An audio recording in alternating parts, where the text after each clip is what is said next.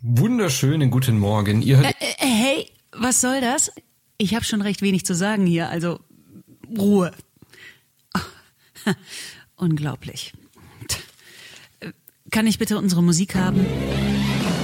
Was so? Nein, das übliche. Bitte. Danke. Geht doch. Habt ihr überhaupt die Rechte an der Musik? Hm? Naja, egal. So, was haben wir denn heute? Ähm, das, ist das euer Ernst? Das, das ist doch äh, kein Introtext. Das ist der Songtext von What is Love von Hathaway.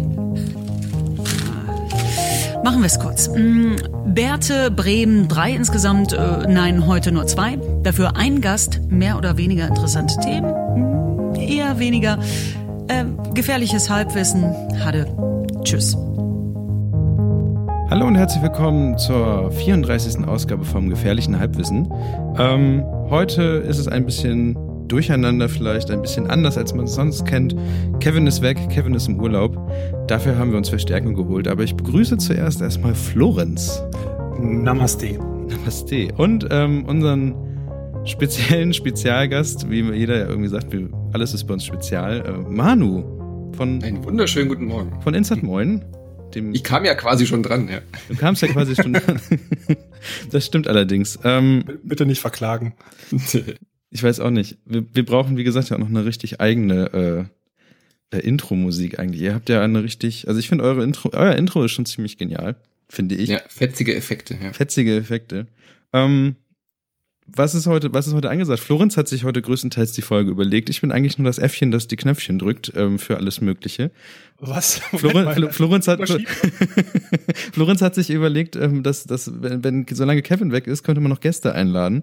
Und wir fangen heute mit Manu an. Und ähm, ja, das ist dann auch gleichzeitig die Einstiegsfrage, die wir immer haben, nämlich die Frage, wie geht's euch eigentlich? Ähm, ich würde sagen, bevor wir unseren Gast ein bisschen strapazieren, frage ich erstmal Florenz, wie es ihm geht. Ähm, mir geht's eigentlich ganz gut. Ich kann mich nicht beschweren. Wie immer habe ich nicht so viel erlebt, weil mir gerade wieder nichts einfällt. Aber ich muss sagen, deine erkältete Stimme hat, hört sich echt schön an. Danke. Immer was Neues. Ich mag neue Sachen. Neues. Leben. Es ist wirklich so schlimm. Also ich habe tatsächlich seit Freitag so ein bisschen. äh, Es ist keine richtige Erkältung. Äh, Im Vorgespräch haben wir über die Männergrippe geredet. Die, das ist keine Männergrippe. Männergrippe läuft meist immer so einen Tag und dann ist man so richtig krank und das können auch nur Männer haben, diese Schmerzen und diese Beeinträchtigungen des Körpers, die man dabei erlebt. Bei mir ist es einfach jetzt irgendwie nur so, dass meine Stimme gefühlt eine Oktave komplett tiefer gegangen ist. Macht dich erotisch. Auf jeden Fall. Ich Ja. finde das super. Das ist, Ich höre ich höre deine Stimme seit einem Jahr jetzt ja eigentlich hier über die Kopfhörer, aber ja, wow. Bleib, bleib so. Na, danke. Ja, vielleicht ist das jetzt auch mit dem, mit, mit dem Alter, bekommt man ja auch immer eine interessantere Stimme, habe ich das Gefühl. Alle guten Syn Synchronsprecher sind schon ein bisschen älter. Mhm. Ähm, vielleicht wird das jetzt langsam, wird das jetzt was bei mir und ich hab kein neues Berufsfeld aufgreifen. Ja, War das jetzt ein Diss an eure Introsprecherin? Nein, nein, nein, nein, nein, nein, nein, nein, nein, nein, nein. Die hat Niemals würden wir Kirsten irgendwie dissen, das wäre lebensgefährlich. es ist, es ist, es ist also sowieso ein Wunder, dass sie, dass sie uns aushält und uns äh, unsere spontanen äh, Einfälle für irgendwelche Intros immer wieder fast Mhm. pünktlich aufnimmt. Habe ich einmal erzählt, also wir hatten ja eigentlich mal vorgehabt, dass wir eigentlich nur ein einziges Intro haben. Ich habe einfach drei geschrieben, ihr zugeschickt, ich suchte eins aus und dann hat sie einfach alle gesprochen und dann plötzlich waren die drei aus, jetzt haben wir diesen Scheiß angefangen, jetzt müssen wir dann, jetzt schicke ich ja alle, alle drei Monate einfach mal neue Texte zu und sie, sie macht das einfach, sie schickt innerhalb nächsten Tag sofort Texte zurück. Ich so, super geil, ich habe immer ein schlechtes Gewissen, wenn ich sie nerve, bitte schreib doch, bitte, kannst du noch mal, bitte, bitte, bitte und Aber du hast sie ja schon mal getroffen und äh, ein Bier ausgegeben, glaube ich, kann das sein? ja, ausgegeben, weiß ich nicht mehr, wie das Die hat gezahlt auch noch wahrscheinlich. Wir hatten einmal die Möglichkeit, auf einem EA-Presseevent äh, waren die Synchronsprecher von Han Solo und, äh, Oh. und Leia. Das war, das war auch sehr witzig. War natürlich klar ein, äh, ein Marketing- und Werbeeffekt für, für Battle, Battle, äh, wie heißt das? Star? Battlefield. Äh, Battlefront. Battlefront. Battlefront. Front. Ja, aber war sehr cool. Die haben dann äh, auch ein Intro, Intro für Insert Moin eingesprochen. Das, äh, ich bin ja eher, eher kein Fan der deutschen Synchro, aber diese zwei Stimmen, die verbindet man un, ver, unweigerlich mit Han Solo. Ja. Also wenn du noch Connections hast, dann ähm, Ich kann mal gucken. Also Florenz und ich haben uns neulich auch hin und so ein paar Synchronsprecher hin und her geworfen, von denen ich immer wieder alle Namen vergesse. Am Ende habe Otto ich Sand. Otto Sander. Ich habe noch mal Ben Becker und die Bibel irgendwie rausgekramt gehabt, ähm, dass er die ja auch super wunderbar spricht. Ähm, aber ich frage mich auch mal, wie viel sowas kosten würde. Also das, was Kirsten jetzt macht, würde uns wahrscheinlich Millionen kosten, oder? Also ich habe mal, ich war mal in einer HFK in der Kunsthochschule hier in Bremen, aus einer kleinen Filmpremiere, da hat jemand seinen Studentenfilm gezeigt, hat er, wie gesagt, alles selber gemacht, es war so eine 3D-Animation mit Mäusen oder sonst irgendwas. Er hatte die deutsche Stimme von Kevin Spacey. Oh. Das war richtig, richtig cool. Er, hat, er meinte, er hat erstmal angefragt und ähm, ich glaube, das hätte ihn, glaube ich, 5K gekostet. Diese, diese 30 Sätze, die er hatte, da einzusprechen, ich glaube, der hat ihn lang genug genervt, bis es dann doch geklappt hat. Aber ich glaube, bei Kirsten sind, sind wir, glaube ich, sehr, sehr glücklich ähm, immer noch. Ich hätte trotzdem Otto Sander. Ich, kennt ihr Otto Sander? Ja, die Namen sind, wie gesagt, immer bei mir so, so schwierig. Die Stimmen, die kennt man dann natürlich. Das ist äh, das Parfüm, der Erzähler von das Parfüm zum Beispiel. Ach doch, da hattest du mir, hattest mir auch hergeschickt. Ja, das sind, äh, das sind aber, wie gesagt, ja auch schon wieder so alte Männer, die ähm, irgendwie ihr Leider verstorben. Ja, aber es sind, die haben es irgendwie geschafft, ihre Stimme zu formen. Aber, aber Synchronsprecher sind ja sowieso auch sehr, sehr ähm, wandlungsfähig. Also ich glaube, ähm, der Synchronsprecher von Daniel Craig ist ja auch gleichzeitig der Synchronsprecher von Ben Stiller oder so. Und Von John Cleese ist Schwarzenegger und Terence Hill und noch drei andere. Also Kurt die haben Russell, immer verschieden, aber sie schaffen es immer wieder andere Stimmlagen zu kriegen. Außer die von den drei Fragezeichen. Die kriegen immer nur. Aber trotzdem höre ich in jeder Werbung, äh, höre ich Gul Dukat raus, um den Bogen für nachher schon zu schließen. also Gul Dukat von Deep Space Nine, äh, die Stimme ist so einprägsam, aber weil ich das noch auf Deutsch geguckt habe, äh, den höre ich immer raus. Egal wo der, in welchem, in welchem Pro-7-Beitrag man den hört oder bei welcher Radiowerbung. Ich sehe immer dieses, dieses faltige Hirn vor mir von diesem Gul Dukat. mit diesem komischen, äh, die, die hatten doch, also, wie, wie nennt man das so, dieser Weg zu den Schultern, weißt du? Ja, Äh, ja, ach ja. Stiernacken. Ja, aber die hatten eher so, so, ach, wie war denn das? Das waren so, sowas wie Schwimmen heute bloß am Nacken. Ich habe Deep Space nie gesehen. Ich war bei also Babylon 5 da. Ich muss weg. Tut mir leid. Aber die, die, die Rassen kamen ja auch in den anderen äh, vor. In den anderen Star Trek. Ja, aber die Cardassianer weiß ich gar nicht. No, Naja. Schon ab und zu mal ein bisschen. Lass uns Ähm, da später drüber kommen. Richtig Genau. gute Idee. Anderes. Wann, wann habe ich dich gefragt? Das war im Juli, glaube ich, oder? Damals noch im alten Kastronautennetzwerk. Ja. Haben wir eigentlich jemals gesagt, dass wir, dass es die Kastronauten nicht mehr gibt? Ich, wir haben einfach irgendwann den, den Aufkleber vom, von dem Cover Vom weggemacht. So. Wir sind nicht mal bei den Kastronauten. Hier, hiermit ist es nun auch offiziell. Aber das, das, das kleine Netzwerk besteht ja immer noch. Nun gut, wenig, zu wenig, äh, was wollte ich sagen, zu, zu we- weg von den Kastronauten. Die, ähm, ich würde sagen, wir- wir stellen erstmal vor, wer Manu eigentlich ist. Weil bei uns ist es ja immer so ein bisschen, dass wir zwar auch eher so ein bisschen rein, wir könnten eigentlich könnten wir auch locker so einen Tech-Podcast machen. Also von den Sachen, die wir, die wir machen, machen, machen, könnten wir rein locker auch so einen Tech-Podcast moderieren.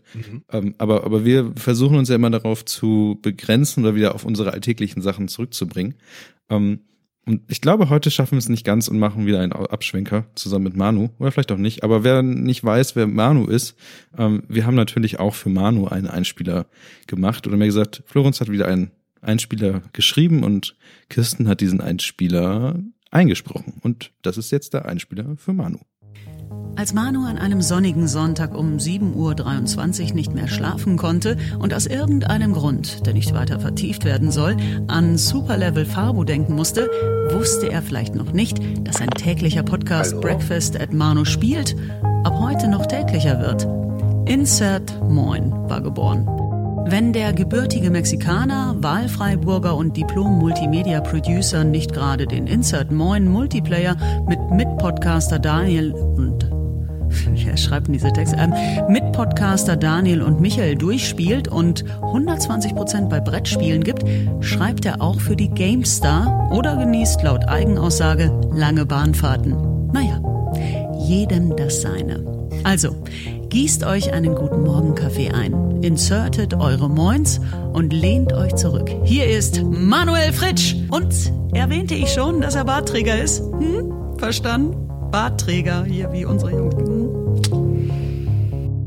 Ja, das ist äh, Manu von Instant Moin, wie wir eben schon gesagt haben. Und äh, du hast diesen Sehr schön. Ziemlich coolen Podcast, wie gesagt. Ähm, wir Man haben fühlt vorhin, sich hier ein bisschen wie bei Böhmermann, äh, bei Wochen Böhmermann.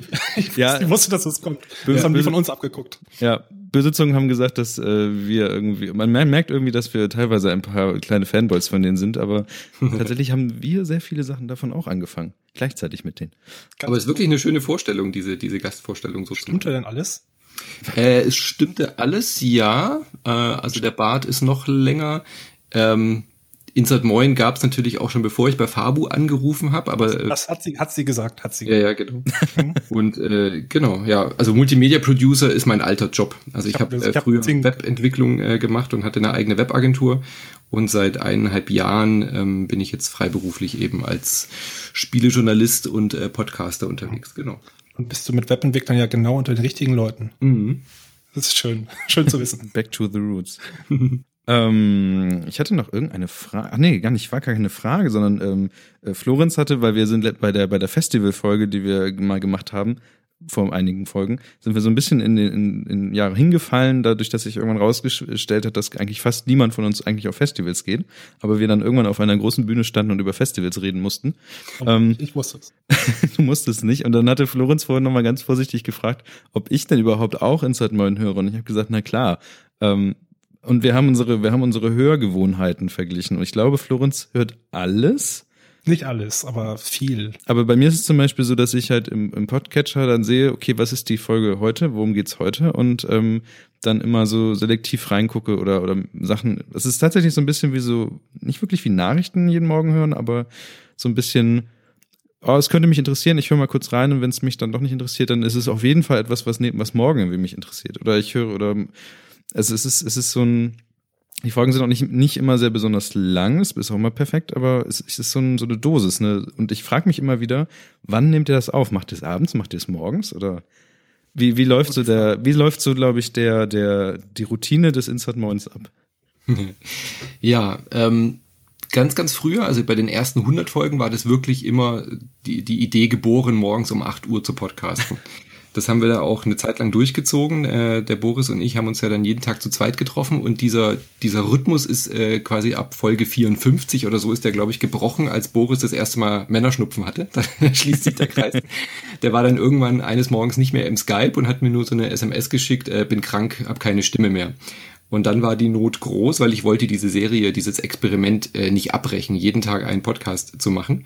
Ähm, und da war damals das Konzept noch, wir reden jeden Morgen eine Viertelstunde lang, zehn Minuten über den Tag davor, was wir da gespielt haben. Und dann habe ich gemerkt, okay, das äh, klappt wohl nicht, dann ist man doch mal irgendwie unterwegs oder man ist krank. Und dann kam die Idee mit den Gästen, weil ich dann notgedrungen in meiner Skype-Liste rumgeschaut habe, wer noch Zeit hat, wer noch wach ist und wer Spieler ist. Und dann habe ich mir den Jeremy von Superlevel geschnappt äh, und habe mit dem gecastet. Und ab dem Moment haben wir gemerkt, okay, wir müssen, glaube ich, A, Puffer ähm, produzieren. Dann haben wir im Vorfeld ähm, eben auch so, so Ausfallgeschichten dann abgefangen. Dann haben wir mhm. zwei, drei Folgen als Puffer ähm, von zeitloseren Spielen irgendwie aufgenommen. Und so ist es jetzt inzwischen äh, gewachsen. Ähm, es hat sich dann jetzt hin entwickelt. Heutzutage ist es ja wirklich ein reiner monothematischer Podcast. Wir haben immer ein Thema pro Folge und nehmen die auch äh, natürlich im, im Vorfeld auf. Äh, meistens so zwei, drei Tage im Voraus. Ganz selten, dass wir mal irgendwie eine ganze Woche Puffer haben oder so. Also meistens haben wir zwei Folgen im, im, im, im Vorlauf ähm, mal drei, mal vier. Und am Sonntag gibt's dann immer noch so eine, so eine spezielle Folge, wo wir eher so eine Talk-Sendung machen, wie ihr jetzt. Genau. Mhm. Und äh, vom Rhythmus her nehmen wir uns da sehr unterschiedliche Zeiten. Also, dass wir morgens podcasten, findet schon noch statt, ähm, aber eigentlich nur noch, wenn wir in der Dreierkonstellation sind. Also, wenn ich mit Daniel oder mit Micha, mit meinen zwei Mitmoderatoren, wenn wir in unserer Konstellation podcasten, dann nehmen wir wirklich meistens morgen um halb acht auf weil wir da irgendwie alle ganz gut können. Und ähm, mit Gästen ist es meistens so wie bei euch jetzt äh, abends so um, wenn, wenn die Kinder dann im Bett sind, so gegen acht, neun, zehn. Äh, mit manchen Leuten nehme ich auch erst um halb zwölf auf. Also das ist völlig unterschiedlich. Und seit ich nicht mehr in der Agentur arbeite, gibt's auch Gäste, mit denen ich dann halt äh, morgens um elf oder halb zwölf oder so erst podcaste. Also da gibt's jetzt inzwischen alle, alle Uhrzeiten. ja, ist interessant. Hast du, wie Florenz, wie bist du zu Inside Moin mal damals gekommen? Ähm, ich habe keine Ahnung, ich weiß es nicht. Weißt du etwa, wie lange du schon das hörst? Äh, weiß ich, glaube auch schon jetzt zwei Jahre oder so. Ich äh, zwei, drei Jahre. Ich bin mir nicht ganz sicher. Ich habe bis vor drei, zwei, drei Jahren aber auch null Podcast gehört. Also die waren wahrscheinlich direkt fast meine Anfangs äh, Anfangsphase quasi direkt vorbei, wo ich erstmal sehr viele Sachen auch geedit habe, was ich inzwischen auch alles, das ein Großteil wieder entfernt, aber Insert Moin blieb eigentlich auch was immer. Ich muss dich auch kurz korrigieren. Ich habe, ich höre auch nicht jede Folge, aber auch, ich mache es eigentlich fast genauso wie du, aber ich glaube, mich interessiert einfach wahrscheinlich in dem Bereich noch ein bisschen mehr. Kann ich mir vorstellen. So ist es ja auch gemeint. Also ähm, mir sagen das echt immer viele Leute und ähm, deswegen machen wir das ja auch monothematisch. Mhm. Also ich finde es zwar einerseits auch schön, wenn man so Podcasts hat, wo irgendwie über drei, vier verschiedene Themen gesprochen wird und man dadurch auch ein bisschen äh, über den Tellerrand guckt, aber klar, bei uns, ihr habt ja selber gesagt, man hört dann halt auch mal in, in Folgen rein, die einen vielleicht, wo man denkt, hm, könnte interessant sein, weiß ich aber noch nicht. Aber ähm, davon gehen wir aus, dass nicht jeder jede Folge hört. Das sind Eure aktuelle Bettenfolge hat gut funktioniert heute bei mir. ich habe nichts zu tun gehabt, aber es war, glaube ich, auch, war so auf, scheinbar so aufgenommen, dass es auch genau für solchen Zielpublikum für mich dann wahrscheinlich auch aufgenommen ist. Sehr viel erklärt, also das fand ich sehr schön. Genau, der Daniel hat ja selber äh, auch gesagt, ich bin, also er ist äh, absoluter NFL-Noob und er nimmt sich jetzt einen Profi und ähm, das versuchen wir dann schon immer so zu machen, dass man eben sowohl als jemand, der sich, der die Spiel schon kennt, äh, was mitnehmen kann, äh, als auch jemand, der überhaupt nichts mit der, mit der Spielserie oder mit dem Spiel anfangen kann, auch irgendwie genügend Informationen bekommt. Ist die FIFA oder plant ihr eine FIFA-Folge für das nächste FIFA, was rauskommt? Oder ja. ist FIFA überhaupt schon draußen? Nee, äh, PES ist schon draußen ah, okay. und FIFA kommt immer ein paar Tage später. Weil, weil FIFA ist, ist habe ich, äh, FIFA ist für mich das Spiel, was mein kleiner Bruder mal spielt, weil mein kleiner Bruder ist halt äh, Fußball verrückt. Und mhm. jetzt habe ich gesehen, gibt es ein Story Mode. Und ja, da bin ich echt gespannt drauf. und jetzt ist, ich, also ich glaube, es gibt ich würde mir, glaube ich, vieles angucken, aber ich glaube, erklären könntet ihr nur mir das in dem Fall, was eigentlich der Story Mode bei FIFA jetzt macht. Oder warum? Ich habe mir das immer gewünscht, ehrlich gesagt. Ähm, die NFL-Geschichten und äh, NHL und ähm, die ganzen anderen Sportspiele, NBA 2K hat schon, auch schon länger so einen Story-Modus. Ähm, die Fußballspiele hatten das nie und ich glaube, das könnte echt ganz witzig sein. Man spielt da ähm, Ethan Hunt oder irgendwie sowas in der Art. Irgend so ein. Ähm, Hunter heißt der, glaube ich, bei Adam Hunter oder so. Und man äh, arbeitet sich in der Premier League hoch. Also ich habe es jetzt selber auch noch nicht gespielt. Ich kenne das eben nur von, von Gamescom und Co. Ähm, und du musst dann quasi auch außerhalb des Platzes ähm, siehst du halt, wie dann Interviews geführt werden, wie du ähm, zum Manager kommst, wie du äh, den Club wechselst und solche Geschichten. Mhm. Ja? Also du hast halt so eine komplette Karriere, die du dann nachspielen kannst. Aber Könnte wirklich ganz cool werden. Ist zwar nicht Telltale-artig irgendwie. Nee. Toni wird sich das merken oder so. Nee. Ich glaube, Toni wird sich das merken. Das wäre geil. Re Rehackel is interested in you. oh. Ich habe vielleicht nächstes Jahr, vielleicht muss man nächstes Jahr auch Entscheidungen treffen oder so. Ja. ja. Die heben sich. Also ich habe immer das Gefühl, FIFA ist EA so ein bisschen wie die Zahnbürsten und äh, Rasierklingenhersteller. eigentlich so die, das, der, der Story-Modus ist schon komplett fertig, aber jedes Jahr wird eine Klinge mehr veröffentlicht. Weißt du so? Genau. Jetzt mit fünf Klingen, eine Entscheidung mehr. Ich glaube, die machen das aber auch so halbwegs sowieso so, dass sie, die haben, glaube ich, für die PS2 bis vor zwei Jahren, glaube ich, auch noch jedes Jahr eine FIFA-Version rausgebracht, oder? Ich meine, ich jedenfalls irgendwo Gab's gelesen. Nicht jedes Jahr immer ein, ein FIFA und ein Assassin's Creed und also mhm. eine Zeit lang nee. hat man gemerkt, dass es irgendwie schon so eine Roadmap also, Map nee, gab. Wie, wie ich sagte, PS2, die haben wirklich dann einfach die alte, die letzte Engine, die wahrscheinlich dafür produziert haben, einfach nur ein Namensupdate dafür gemacht, glaube ich. Aber ja. Naja, ganz krass hat sich die P, also PES hat ja wirklich am PC immer noch die alte Engine. Da haben sie es noch nicht mal sich die Mühe gemacht, die neue Engine zu portieren. Ähm, da nutzen die die PC-Spiele dann immer drüber. Und äh, aber FIFA hat ja dieses Jahr wirklich viel Neues. Es hat ja den äh, den Story-Modus bekommen und äh, EA hat doch jetzt alles umgestellt auf diese neue äh, auf diese neue Engine. Mhm. Wie gesagt, äh, Sportspiele sind halt wie, genau. nicht so nicht so das Ding, was ich ich habe da sowieso ähm, aus Technikgründen, weil ich habe einfach einen alten Rechner und ich habe nur mein iPad, habe ich eh ein, eine begrenzte Bandbreite von Spielen, die ich spielen könnte. Ähm, das letzte, was ich gespielt hat, was wir hier auch schon besprochen haben, war halt No Man's Sky. Aber auch nur, weil ein Freund eine PS4 hat. Und das ist dann so mein, mein, mein Kontakt mit der Spielewelt in dem Fall. Aber ich interessiere mich immer sehr für Sachen, aber ich spiele die dann meist nicht, die Sachen. Dann kommt der Insert Moin sehr gelegen, oder? Genau, das ist dann perfekt dafür. Praktisch. Ja, äh, wir haben einen, einen Haufen Themen ähm, und wollen den ja eigentlich auch mal abarbeiten. Wie kommen wir denn zu Freiburg? Frau Lorenz war ähm, auf Reisen mit Kevin. Kevin ist ja. zwar nicht hier, aber äh, die Themen beeinflusst er trotzdem immer noch. Ja, wir können, Kevin ist nicht hier, aber wir können über ihn reden. Das ist, das ist schön. Also du warst mit Kevin auf Reisen. Warum warst du mit Kevin auf Reisen? So, ich war mit Kevin auf der Smashing Conf in Freiburg. Was ist ah, Smashing Conf? Schön. Da hätten wir uns ja fast getroffen. warst du da oder? Ich war die letzten Jahre immer, aber äh, dieses Jahr natürlich nicht, weil ich ja nicht mehr in der Branche tätig bin. Groß. Ja, dann haben wir uns vielleicht die letzten Jahre schon gesehen. Warst du da schon mal? Nee, sonst bin ich immer in Düsseldorf auf, auf der Tellerrand. Ja. Äh, aber das Magic Comp war super. Ich, ich weiß nicht, es ist jedes Jahr an dieser Location, diesem historischen Rathaus. Großartig, oder? Ja. Das ist auf jeden Fall richtig schön. Es war ziemlich, ziemlich warm. Das waren irgendwie 32 Grad. Hm. Gefühlt waren es 40 Grad. In Freiburg ist, glaube ich, immer alles heiß. Ja. Ich so ungefähr ist ganz, Auch die ganz schnell. Podcast-Hosts. Ja. Bitte was? Auch die Podcast-Moderatoren, ja. Es, darauf darauf gehe ich nicht weiter ein. Also, nee, ähm, war, ist eine wunderschöne Stadt. Meine Schwester wohnt dort seit einigen Jahren. Ich habe sie auch zum, aber erst zum ersten Mal dort besucht. Ähm, hat uns aber auch gleich eine Stadtführung gegeben. Und da irgendwie, Kevin und mir sind da gleich diverse Fragen gekommen. Also eigentlich drei Hauptfragen. Ja. Nummer eins. Wie kommt es, also diese gottverdammte Stadt keinen scheiß Kiosk hat? Einer muss fluchen, Kevin ist nicht da. Wieso gibt es keinen Kiosk? Weißt du, habt ihr schon mal, hast du schon mal versucht, abends um 11 Uhr leicht angetrunken irgendwo noch ein Bier aufzu- aufzutreiben? Das, ist wirklich schwierig. Soll ich die Fragen einzeln beantworten oder möchtest du das alle stellen? Das beantworte einfach komplett. Das Also jetzt weiß ich auch, ich bin durch Freiburg neulich gelaufen, da war, äh, war, war, so ein, war so ein Typ, der laut fluchend die ganze Zeit vor sich her geflucht hat. Das, das war Kevin. Das war wahrscheinlich ja. einer von ähm, also diese Kiosk-Kultur, ich muss euch ja enttäuschen, das gibt's in ganz Süddeutschland nicht. Oh, Wir, Was? wir Baden-Württemberger und auch äh, äh, Bayern und so, es gibt diese Kiosk-Kultur, diese Bütchen, das äh, gab's hier noch nie, das wird's auch nie geben und ähm, dass das nach 18.30 Uhr hier irgendwas offen hat, das ist doch völlig, äh, das ist doch Blasphemie.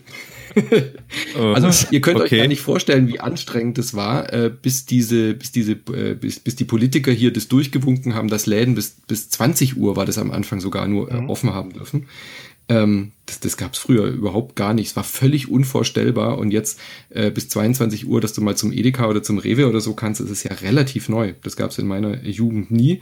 Und sowas wie Bütchen gibt's nicht. Wir mussten früher, wenn wir irgendwie abends noch was wollten, halt zur nächsten Tankstelle gehen. Hm, Das haben wir auch nicht Es gesehen. gibt sowas nicht. Es gibt in ganz Baden-Württemberg nicht. Tankstellen. Nein, Tankstellen schon, aber, aber so Bütchen oder sowas. Die dürfen einfach gesetzlich nicht äh, öffnen.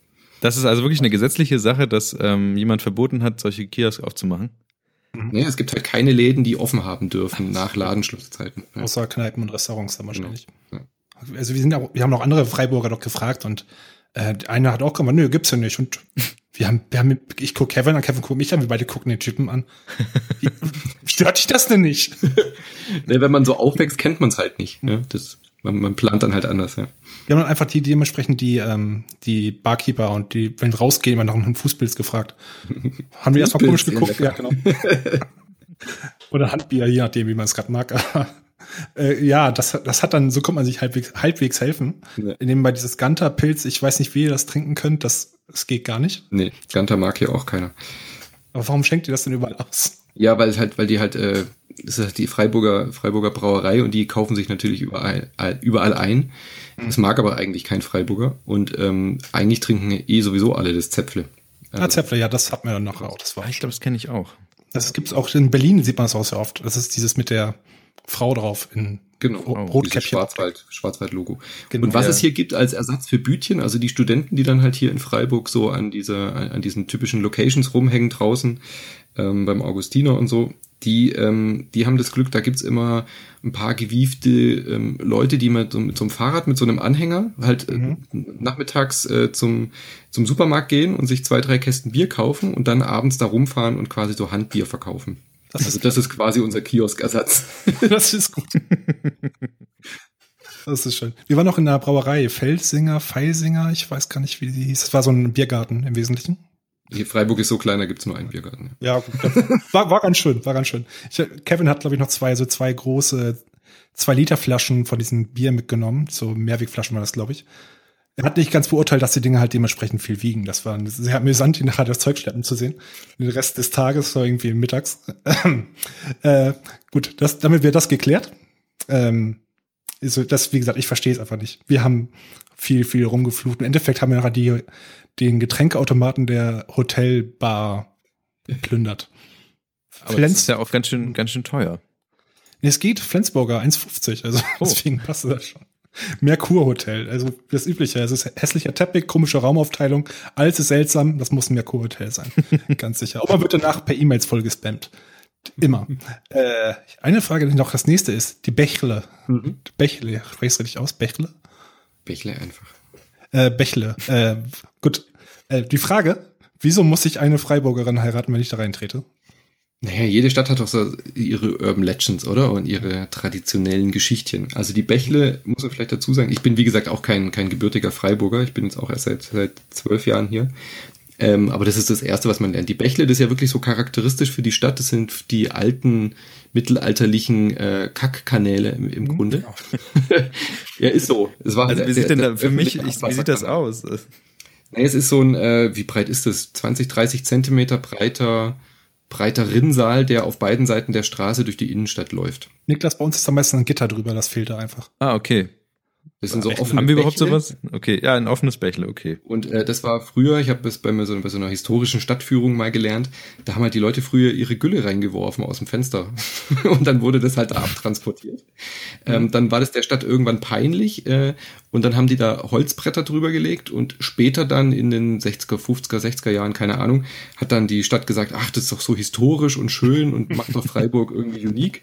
Und äh, jetzt schwimmt da natürlich keine äh, Kacke mehr drin, außer du sitzt irgendwo ein Baby rein mit einer vollen Windel. Aber im Sommer ist es halt sehr schön für die Kinder, einfach die planschen da drin rum und dann gibt's auch immer so, so, ähm, so Straßenhändler, die dann so kleine Bötchen verkaufen und es, es gehört irgendwie zu diesem Freiburger Stadtbild dazu. Und diese Urban Legend ist halt, dass wenn du als Tourist in ein Bächle trittst, weil du äh, nicht nach vorne guckst oder aus Versehen oder stolperst oder diese Bächle halt nicht kennst, dann äh, wirst du eines Tages eine Freiburger heiraten, eine Freiburgerin oder einen Freiburger heiraten und äh, wieder in die Stadt zurückkommen. Bla bla bla. Das, wir haben da einen getroffen. Ähm, wir haben darüber geredet, Kevin und ich, wir haben vielleicht so ein bisschen geschätzt darüber. Ich habe noch gesagt, ja, wenn ich da jetzt reintrete und dann komme ich dann wieder nach Bremen, das wird ganz schön peinlich. So, ey, Katrin, tut mir leid, ich bin jetzt was passiert. Das, ich das ist die auch Bill nicht, aber das ist, das ist Bille, die wohnt jetzt hier. Äh, der Typ, der mit dem wir da waren, ich weiß gar nicht mehr, wer das war, der war plötzlich da. Ähm, da, da guckt mich dann plötzlich so an, äh, haben wir uns heute schon unterhalten? Nee. Habe ich dir von meiner Frau erzählt? Was? Nee. Ja, ich, ich bin als ich bin früher hier mal so ein Ding wirklich reingestiegen, da habe ich eine Freiburger geheiratet und die heißt Sibylle. Wir haben okay. das da wirklich mitten in der Nacht tot. Also das war einfach nur ein großer Zufall. Mhm. Ich, das ähm, fand ich sehr, sehr cool eigentlich an sich. Es ist so eine nette Geschichte, ja, absolut. Mhm. Warst du schon mal im Hemingway drin? Ich? Ja. Ja, klar. So, ja, war auch noch sehr schön, haben wir ein paar überteuerte Cocktails getrunken. Die Hemingway Bar. Ja, das ist so die, mhm. die, äh, einer der besten Cocktailbars hier. Die machen, äh, machen sehr, sehr gute Cocktails. Sie erfinden auch eigene Cocktails. Äh, und die gehen sogar so weit, die machen ihre eigenen Cocktailkirschen.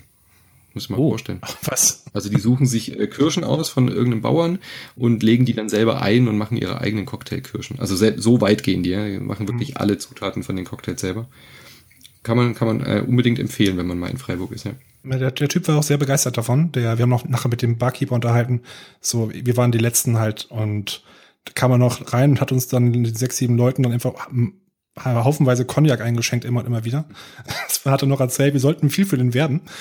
Das war jetzt nicht beabsichtigt, aber ich habe gerade, glaube ich, für ihn geworben. Ähm, irgendwie meinte er, dass er irgendwie bald, zu, dass die zu, ähm, Finale stehen zur besten Hotel, Cocktailbar oder so. Ja, kann, kann ich nachvollziehen. Hätte ich das alles gewusst, was du mir erzählt hast, hätte ich wahrscheinlich nicht nur zwei Whisky Sour da getrunken, sondern irgendwas Neues.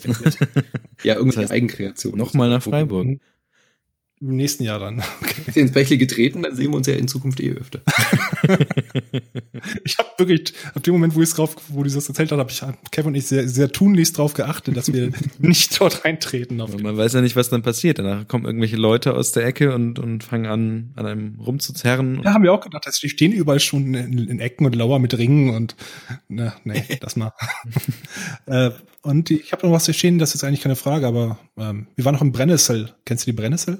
Ja, vom Namen her, ja. Also, mhm. also war es auch nicht neu drin. Meine Schwester meinte, die hatten, da gibt's die besten Spaghetti Bolognese für 1,50, die man sich vorstellen kann. Ja, so. aber ich habe den Satz schon so oft gehört und jedes Mal denke ich, äh, 1,50? 1,50 beste Spaghetti, da passt irgendwas nicht zusammen.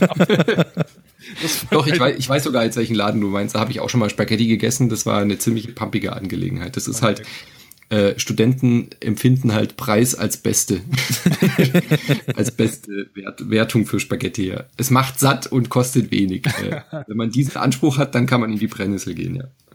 Gut, den hatten wir dann nicht. Das ging schon, aber es war auch schon ziemlich spät, glaube ich. So, das, das waren meine Notizen zur Freiburg, die ich mir aufgeschrieben habe. Brennnessel und Hemingway, die, das Highlight und das Lowlight der Stadt. Direkt nebeneinander, das wäre sehr schön. Aber so, ja, das Hotel gehört auch noch dazu.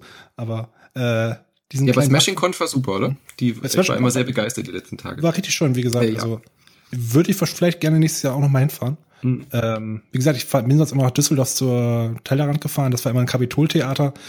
Äh, die Location, also Kapitol und dieses historische Kaufhaus sind echt eigentlich auch ein paar. Das würde ich gerne wieder machen. Ein bisschen beengt vielleicht für so viele Leute, aber Ja. Ich fand die Smashing Conf immer sehr, sehr inspirierend, wenn man in Mhm. dem Bereich arbeitet. Also das war auch das erste Mal, wo ich von Responsive Design und so gehört hatte von vor ein paar Jahren und äh, danach hatten wir auch unsere komplette Firma auch auf Responsive Design umgestellt, weil wir davor schon eben Experimente damit gemacht hatten und ab dem Moment war mir klar, okay, äh, so auf der Smashing Conf hat man immer so das Gefühl, man ist so direkt am Puls der, der, der Agenturwelt. Gell?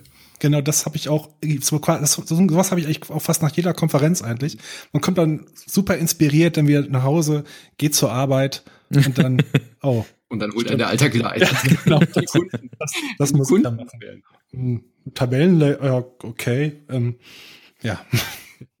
Diesmal ist nicht so. Ähm, ich, ich kann wenigstens meine Arbeit jetzt selber aussuchen, das ist das Schöne daran. Ähm, ja, Das war Freiburg? das war? Freiburg.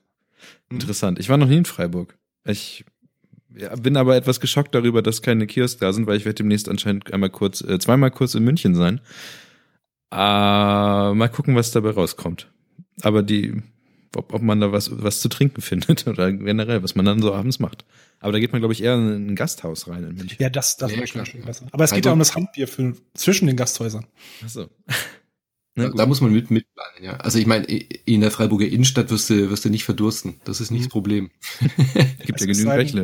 Es sei denn, es ist Montag nach 11 Uhr oder so. Ja, Naja. unter der Woche. Ja. Wie, wie hast du es genannt? Bü Bütchen oder was sagtest du? Wie nennt ihr Die das? heißen doch diese Kiosks, oder? In manchen Städten. Ach so, ja, weiß nicht, ich habe das ist das der fünfte Begriff, den ich dafür kenne. Ich kenne halt ja, Kiosk, es gibt Späti, es gibt in Wien heißt es ja Trafik, aber es wieder was Neues gelernt, finde ich gut. Aber ist, das Wort ist ja eh egal, man braucht es ja nicht in Freiburg. Nee, eben. Gut. Ähm, du hast eben schon gesagt, dass du nicht in, bist du in Freiburg geboren oder, oder kommst nee, du ja einfach? auch nicht mal auf der Schule. Nee, nee. nee. Achso, okay, also du bist gar nicht aus Freiburg. Das heißt, du bist ganz woanders groß geworden. Florenz ist, glaube ich, irgendwo an der, an der Nordsee äh, anscheinend groß geworden. Was, was? Hinterm was, Deich, hörte ich. Nein, überhaupt nicht. Nein, nicht? Emsland, das ist so Holland-Grenze, das ist bei Metten. Ja, weißt Ems, du? em, Emsland hört sich immer gleich an nach da, wo die Brise weht. Da, wo die Ems fließt, das ist ein Binnenfluss, Mann. Ja, aber Folge 3, die hieß doch bis nach Meppen oder so. Hör dir die an, dann weißt du alles über meine. ähm, ich bin, ich bin aus dem Bremer Umland. Da, da bin ich geboren. Also mir gesagt, ich bin in Bremen geboren und bekomme aber, bin im Bremer Umland aufgewachsen. Und die Frage, die Florenz irgendwie hier reingestellt hatte, war, wie sah das damals eigentlich bei euch aus? Also nicht wie, wie die Umgebung und die Stadt und sowas aussah, sondern wie sah euer Kinderzimmer aus oder euer Jugendzimmer? Flashback Kiosk. Time ist es quasi hier. Bitte? Wie ein Kiosk. Wie ein Kiosk. ja, irgendwann, ich glaube, irgendwann sah jedes Jugendzimmer aus, so ein bisschen wie ein Kiosk. Außer die Eltern haben irgendwann gemerkt, dass Kiosk, es der merkwürdig wird. ja, also bei manchen sah es, glaube ich, wirklich so aus. Wenn ich bei manchen Freunden da reingegangen bin, da reiten sich schon teilweise manche Dinge an der, auf den Tisch an. Aber Florenz, warum hast du, warum hast du diese Frage gestellt? Warum, warum ist es Zeit für ein Flashback?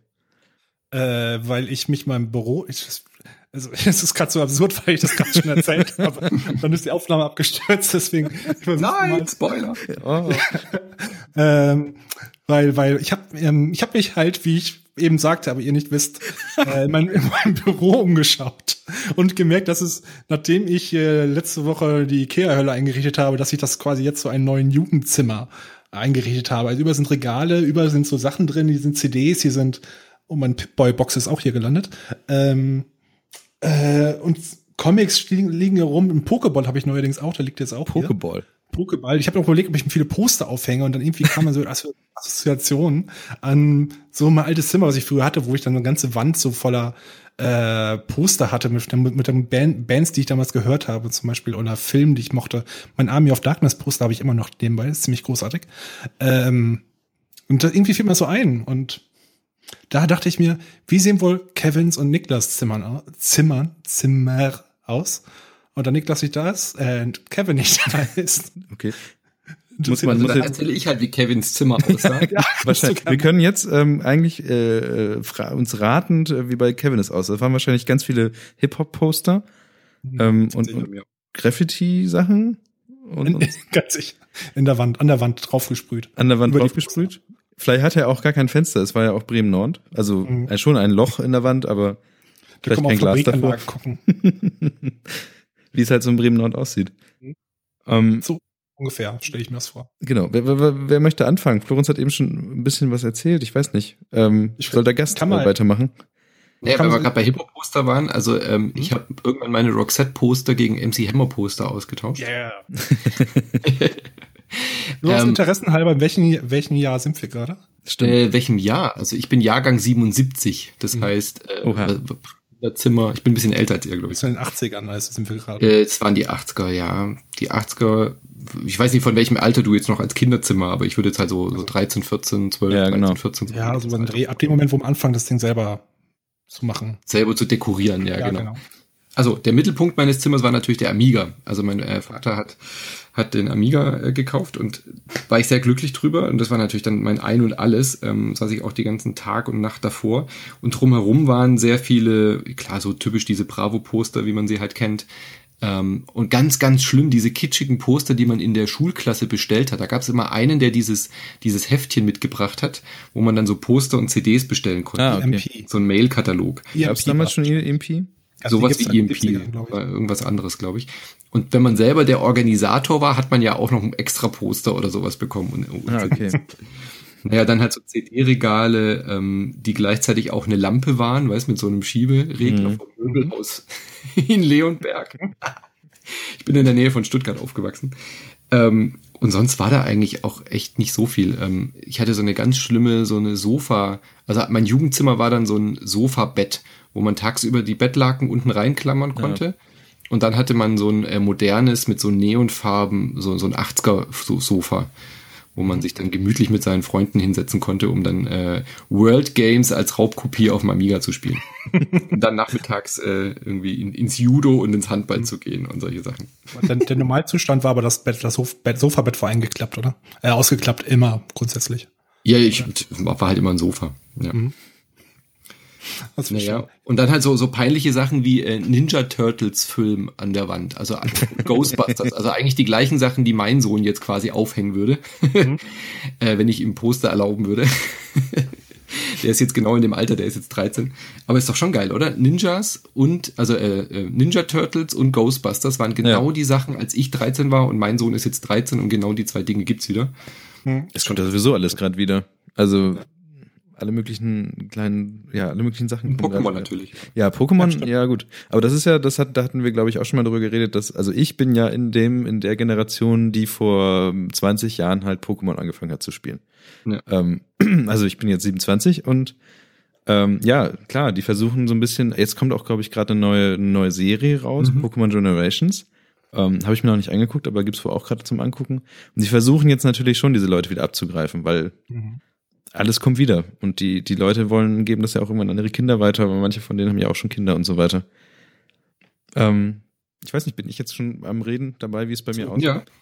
Ich, hätte- ich, ich hätte nebenbei bei Manu irgendwelches Mexikanisches erwartet oder so. Ja, ich muss dazu sagen, ich bin halt in in, äh, in der Nähe von Stuttgart aufgewachsen. Meine Eltern sind ähm, waren in Mexiko, als ich geboren wurde, beruflich und sind dann, als ich fünf war, ähm, wegen der Schule, bevor ich dann eingeschult wurde, wieder nach Deutschland zurück.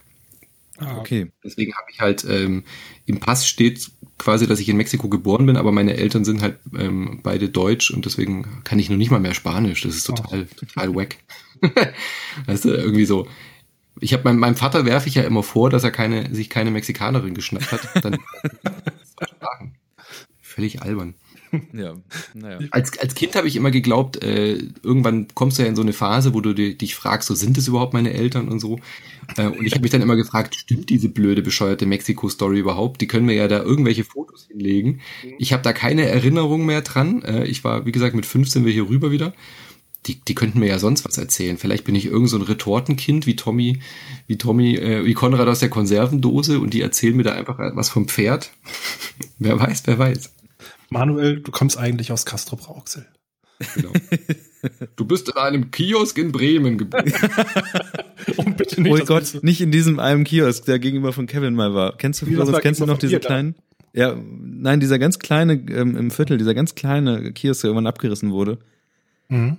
das, da will man nicht drin geboren sein. Aber da wurde bestimmt schon, also ir- solange wie der leer stand, da gab es bestimmt auch Geburten irgendwann drin. Bei meinem alten Kiosk, wo ich sonst früher gewohnt habe, da ist, hat ein gewissen Kind drin aufgewachsen. Deswegen, ähm, sehr verstörend halt. Oh Gott. Oh Gott. Ja, bei mir war es, wie gesagt, ich bin das Kind der 90er. Äh, Also, ja gut, da war ich, ich bin, äh, bis ich zehn wurde, war ich halt in den 90ern unterwegs, deswegen denk, hat man eigentlich schon so ein paar, ich habe immer, immer noch Erinnerungen an halt die ganz viele 90er Jahre Dinge, wie zum Beispiel so die ganzen DOS-Geschichten und die ersten Windows-Sachen und Internet und so weiter. Mhm. Ähm, dabei war ich aber gar nicht so alt damals, aber ich kann mich noch an relativ viele Sachen erinnern. Deswegen habe ich komischerweise noch ganz viele 90er Jahre Erinnerungen. Hast du größere Geschwister oder woher kommt es? Nee, nee, ich weiß es nicht. Also ich bin, ich bin, ich habe zwar noch einen kleinen Bruder, aber ich bin so, ich glaube, ich kann mich noch an recht viele Sachen teilweise erinnern, einfach. Zum Beispiel, wie ich nie wusste, wie man einen Computer runterfährt, aber ich wusste, wie man ihn anschaltet. Ähm, irgendwann hat dann nachts mein Vater den Computer wieder ausgeschaltet, weil ich noch irgendwelche Malprogramme immer hatte. ähm, ich konnte auch DOS bedienen und so weiter. Ähm, aber mein, mein eigentliches, ähm, als ich dann irgendwann 10 und 13 sowas wurde, worum es dann bei mir ging, da, also das Haus von meinen Eltern, mir gesagt, dieses Reihenhaus hatte nicht viele Zimmer, aber dafür sehr große Zimmer. Und dadurch hatte ich tatsächlich das größte Zimmer, meine ich, äh, von meinen ganzen äh, Bekannten und Freunden. Und ähm, das war ziemlich, irgendwann war es dann ziemlich von Vorteil, dass man so ein großes Zimmer hatte. Besonders weil ähm, wir das irgendwann so umgebaut haben, dass äh, mein, mein Bett in so einer Art Höhle quasi drin war. Also es war ein, es, mein, mein Zimmer ging einem, hatte so eine leichte L-Form. Das heißt, man konnte, man konnte, wenn man ins Zimmer reinging, konnte man halt nicht das Bett sehen. Und das war eigentlich ziemlich cool, weil Ja, ähm, relativ groß, ja. Mhm. das, ja, es war schon recht groß und ähm, aber sonst bestand mein mein Bett Über die Decke, wenn jemand kam. Ja. genau. Ja, und sonst hatte ich halt, es war halt auch ein Dach Dachgeschosszimmer, äh, also man hatte eh die Schräge, wo ich dann verzweifelt versucht habe, gegen die Schwerkraft äh, Poster aufzuhängen. Ähm, wo dann immer wieder, weil ich hatte irgendwann einen Freund von mir, hat, der war schon ähm, einiges älter, hat äh, aus dem Kino dann äh, diese größeren Poster mitgebracht, also diese, was, was weiß ich das für Dinger, A1 und größer. Mhm. Und die habe ich halt versucht dann an die Decke anzupinnen, die dann aber irgendwann Ja. ja, die sind dann irgendwann aber auch durchgehangen und solche ganzen Geschichten. Ähm, und ansonsten war es, glaube ich, recht durcheinander gewürfelt, was ich hatte. Das ist, ich hatte auch ein, ein Sofa, aber das war halt das alte Sofa von meinen Eltern, was sie in ihrer alten Wohnung hatten, als sie noch in Bremen gewohnt haben. Und solchen ganzen Geschichten. Und Mhm. ähm, Hattet ihr einen Fernseher im Zimmer? ich hatte irgendwann, also ich war kein Kind, was, was so auf Fernsehen fixiert war, weil es gab dann irgendwann bei meinen Eltern natürlich unten im Wohnzimmer einen Fernseher. Ähm, irgendwann fiel dann mal so ein alter Fernseher ab, aber den habe ich nie benutzt. So richtig. Ey, Ich, ich war so ein schlimmes Fernsehkind zu der Zeit. Ich habe dann den alten Röhrenfernseher gekriegt, als äh, meine, meine, meine Mutter dann den neueren äh, hatte. Und das war, das war eine pädagogische Nullrunde. Also, ey, ich habe ich hab, ich hab glücklicherweise ähm, dann klar am Anfang total viel Trash-TV geguckt, weil ihr müsst euch vorstellen, in den 80ern, da war ja RTL noch neu Ja, ja. war so ein Schrottsender damals und ich fand es aber diese diese Aufbruchsstimmung, das da hatte RTL ja noch so richtig so einen Homemade-Charakter, ja. Also wenn Ja. da der der Hans Meiser, den kennt ihr ja wahrscheinlich auch noch von RTL Samstagnacht, wenn der Ja, so ja, Xylophon klopft bei RTL News. Kennt ihr das noch? Ja, sicher. Und so war RTL aber zu der Zeit, als ich geguckt habe, dauerhaft. Da gab's auch was, Tutti Frutti und etc. lief auch noch. Ja, alles. das Tutti Frutti und äh, alles nichts oder hat mich, Mhm, glaube ich, genau. extrem geprägt. Und da gab's ja dann wirklich auch auf RTL noch diesen Hütchenspieler, der vor den Nachrichten mit so einer Call-In-Show Stimmt. Äh, und, und Karlchen mit Hugo Egon, nee, nicht Hugo Egon Balder, ähm, von diesem ähm, Björn Schimpf oder so hieß der, glaube ich, so eine, so eine Handpuppe, Die die, dann gruselig. Nachrichten moderiert hat, also der, so ein Kommentar quasi nach den Nachrichten. Ey, es war unfassbar, dieser Sender. Sat 1 war schon immer scheiße. Mhm. Das war immer so Volksmusiksender damals. Ja, ich. und dann habe ich relativ schnell kapiert, okay, das ist wohl doch alles Schrott. Da hat dann auch meine, meine Aversion gegen TV irgendwie begonnen, weil ich ja jeden Scheiß da geguckt habe zu der Zeit. Und dann hatte ich aber noch die glückliche Zeit äh, mit MTV. Und dann lief eigentlich den ganzen Tag MTV bei mir. Ja, das stimmt. MTV, MTV, MTV hatte ich irgendwann auch, da gab's dann, also gut, meine Generation war es natürlich ein bisschen, da war es gerade alles im, im Ausklingen, Ja. auch mit Viva und alles Mögliche. Aber es gab schon noch äh, äh, die Musikvideos, die man dann da geguckt haben wollte. Also es gab, glaube ich, dann noch eine Zeit, wo es noch keine anderen Bezugsquellen zu irgendwelchen Musikvideos gab oder so. Ich, ich, ich hatte ja selber nie einen Fernseher im Zimmer, aber ich habe, meine Schwester hatte, hatte einen. Und ich habe dann quasi da als 13, 14-Jähriger nach der Schule habe ich quasi immer bei ihr im Zimmer gesessen und dort Fernsehen geschaut, weil die Eltern haben ja Mittagsschlaf gemacht im, im Wohnzimmer, wo der große Fernseher stand. und habe mir dann da quasi da die ganze ähm, die ganze Chose angeschaut, aber meistens wirklich auch äh, die ganzen das, Deut das deutsche MTV habe ich damit angefangen, das Englische habe ich fast nie gesehen, aber Ja, ich habe noch Ray Cokes und so gesehen, ja. Eine Sache, die ich, also diese eine Sache, die ich mit MTV verbinde und das, ähm, da waren wir alle noch, also in meinem, meinem Jahr, wie, wie alt ich damals war, waren wir alle noch viel zu jung dafür. Aber es gab halt um Mitternacht liefen halt die Animes. Und das waren halt so Sachen wie Cowboy Bebop und ähm, all das ganze Ding, was halt, ich weiß nicht, Van Helsing hießen, glaube ich, manche Sachen und so. Ich habe halt Cowboy Bebop damals immer geguckt. Aber es waren Beavis in Butthead. ja, genau, aber das, oder oder halt natürlich irgendwann haben dann das South Park und alles Mögliche. Ähm, aber solche Sachen haben wir dann halt immer geguckt, wenn wenn wir irgendwie bei bei Freunden waren und dann halt irgendwie nachts dann noch auf waren und so, weil ich ja eigentlich nie Fernsehen geguckt hatte und mein Fernseher war zu klein, um um das irgendwie dann zu nutzen und deswegen immer zu Freunden und dann nachts äh, MTV, MTV äh, South Park und und äh, Animes gucken. Was mich mal interessieren würde, ähm, wie so diese, diese pubertäre Phase, ähm, bei unserer pubertären Phase gab es halt wirklich nachts diese bescheuerten, ganz, ganz schlechten RTL, unterm Dirndl wird gejodelt und auf der Heidi, Filme Heidi. und so, äh, wo man halt mal irgendwie wackelnde Brüste und ein paar Schamhaare gesehen hat. Ähm, ihr seid ja ein paar Tacken jünger, also bei uns gab's ja das Internet für Porn gab's ja noch gar nicht. Da, da gab's dann halt irgendwelche Heftchen und solche Geschichten. Aber seid ihr schon die Internet-Porn-Generation, auch als Jugendlicher? bei mir gab's auch nur ähm, Schulmetropop war damals das pornöseste, was es glaube ich, was nachts auf Sat 1 glaube ich lief. Das war es aber auch schon. Und ich glaube, dass tatsächlich dann im Fernsehen auch gar nicht mehr solche, also irgendwann gab es, glaube ich, auf mehr. DSF oder diesem Sportsender gab es irgendwann abends nochmal Sachen. Aber das war eher harmlos.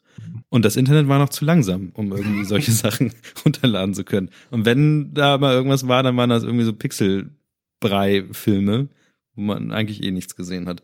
Ich hatte noch bis bis 2001 hat- hatte ich ja auch nur 56k Modem, also da nee, da ging nicht viel. Also ich, ich, ich, auch so eine Erinnerung, die eigentlich gar nicht mit meinem Alter zusammenpasst, ist noch der Einwahlsound von, von dem Modem. Mama, nicht das Telefon abnehmen, nein. Ja, aber, aber weißt du, das ist halt komisch für mich, weil ich eigentlich äl äh, jünger bin als, als das, dass ich sowas gekannt haben könnte. Aber ich, Ja, es ja. war, glaube ich, bei einem Freund von mir, ähm, der hatte, glaube ich, noch irgendwie sowas, ähm, wo er sich vorher einwählen musste, bevor er ins Internet konnte. Web.de Freesurfer. Geil. Ich habe bei meinem Vater, ich habe den dann in Berlin besucht irgendwann äh, in den 90ern und habe mich dann mit dem Modem nachts in die ganzen Mailboxen in Berlin eingewählt, äh, auch vor dem Internet noch. Und am nächsten Tag kam ungelogen kam die Nachbarin und hat meinem Vater im Flur gesagt so, sag mal, ist gestern Abend haben Sie eine Katze? Mein Vater so, nee. Ja, es klang so, als wäre da irgendeine Katze, die ganz schlimm leidet und irgendwie ich dachte, ihre Katze stirbt, weil die die ganze Nacht eben dieses blöde Einwahlgeräusch gehört hat. Und ich war, ich war, ich stand hinter ihm und habe mir so in mich reingegrinst, weil ich, äh, und er wusste natürlich überhaupt nicht, was jetzt gemeint war. War sehr witzig. Erstmal alle Wände aufgerissen. Das kann ja zwischen den Wänden sein. Wo, wo ist die Katze?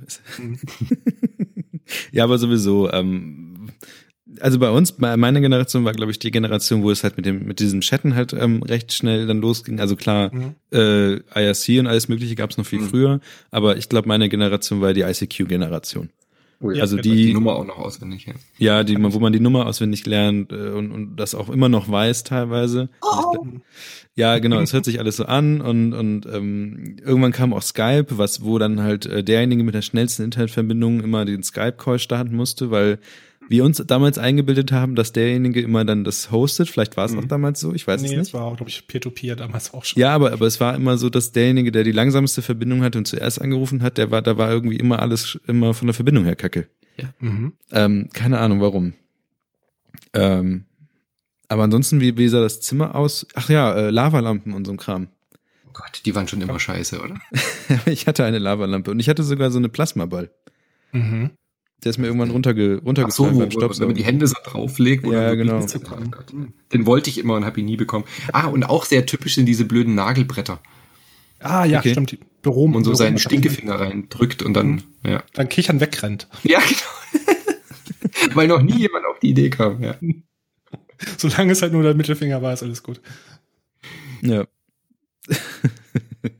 das war das. Aber ansonsten, ich weiß nicht. Äh, Florenz, wie, wie war es bei dir? Du hast irgendwas von Behrensen mal erzählt. Früher. So, nee, das war ein paar Jahre später.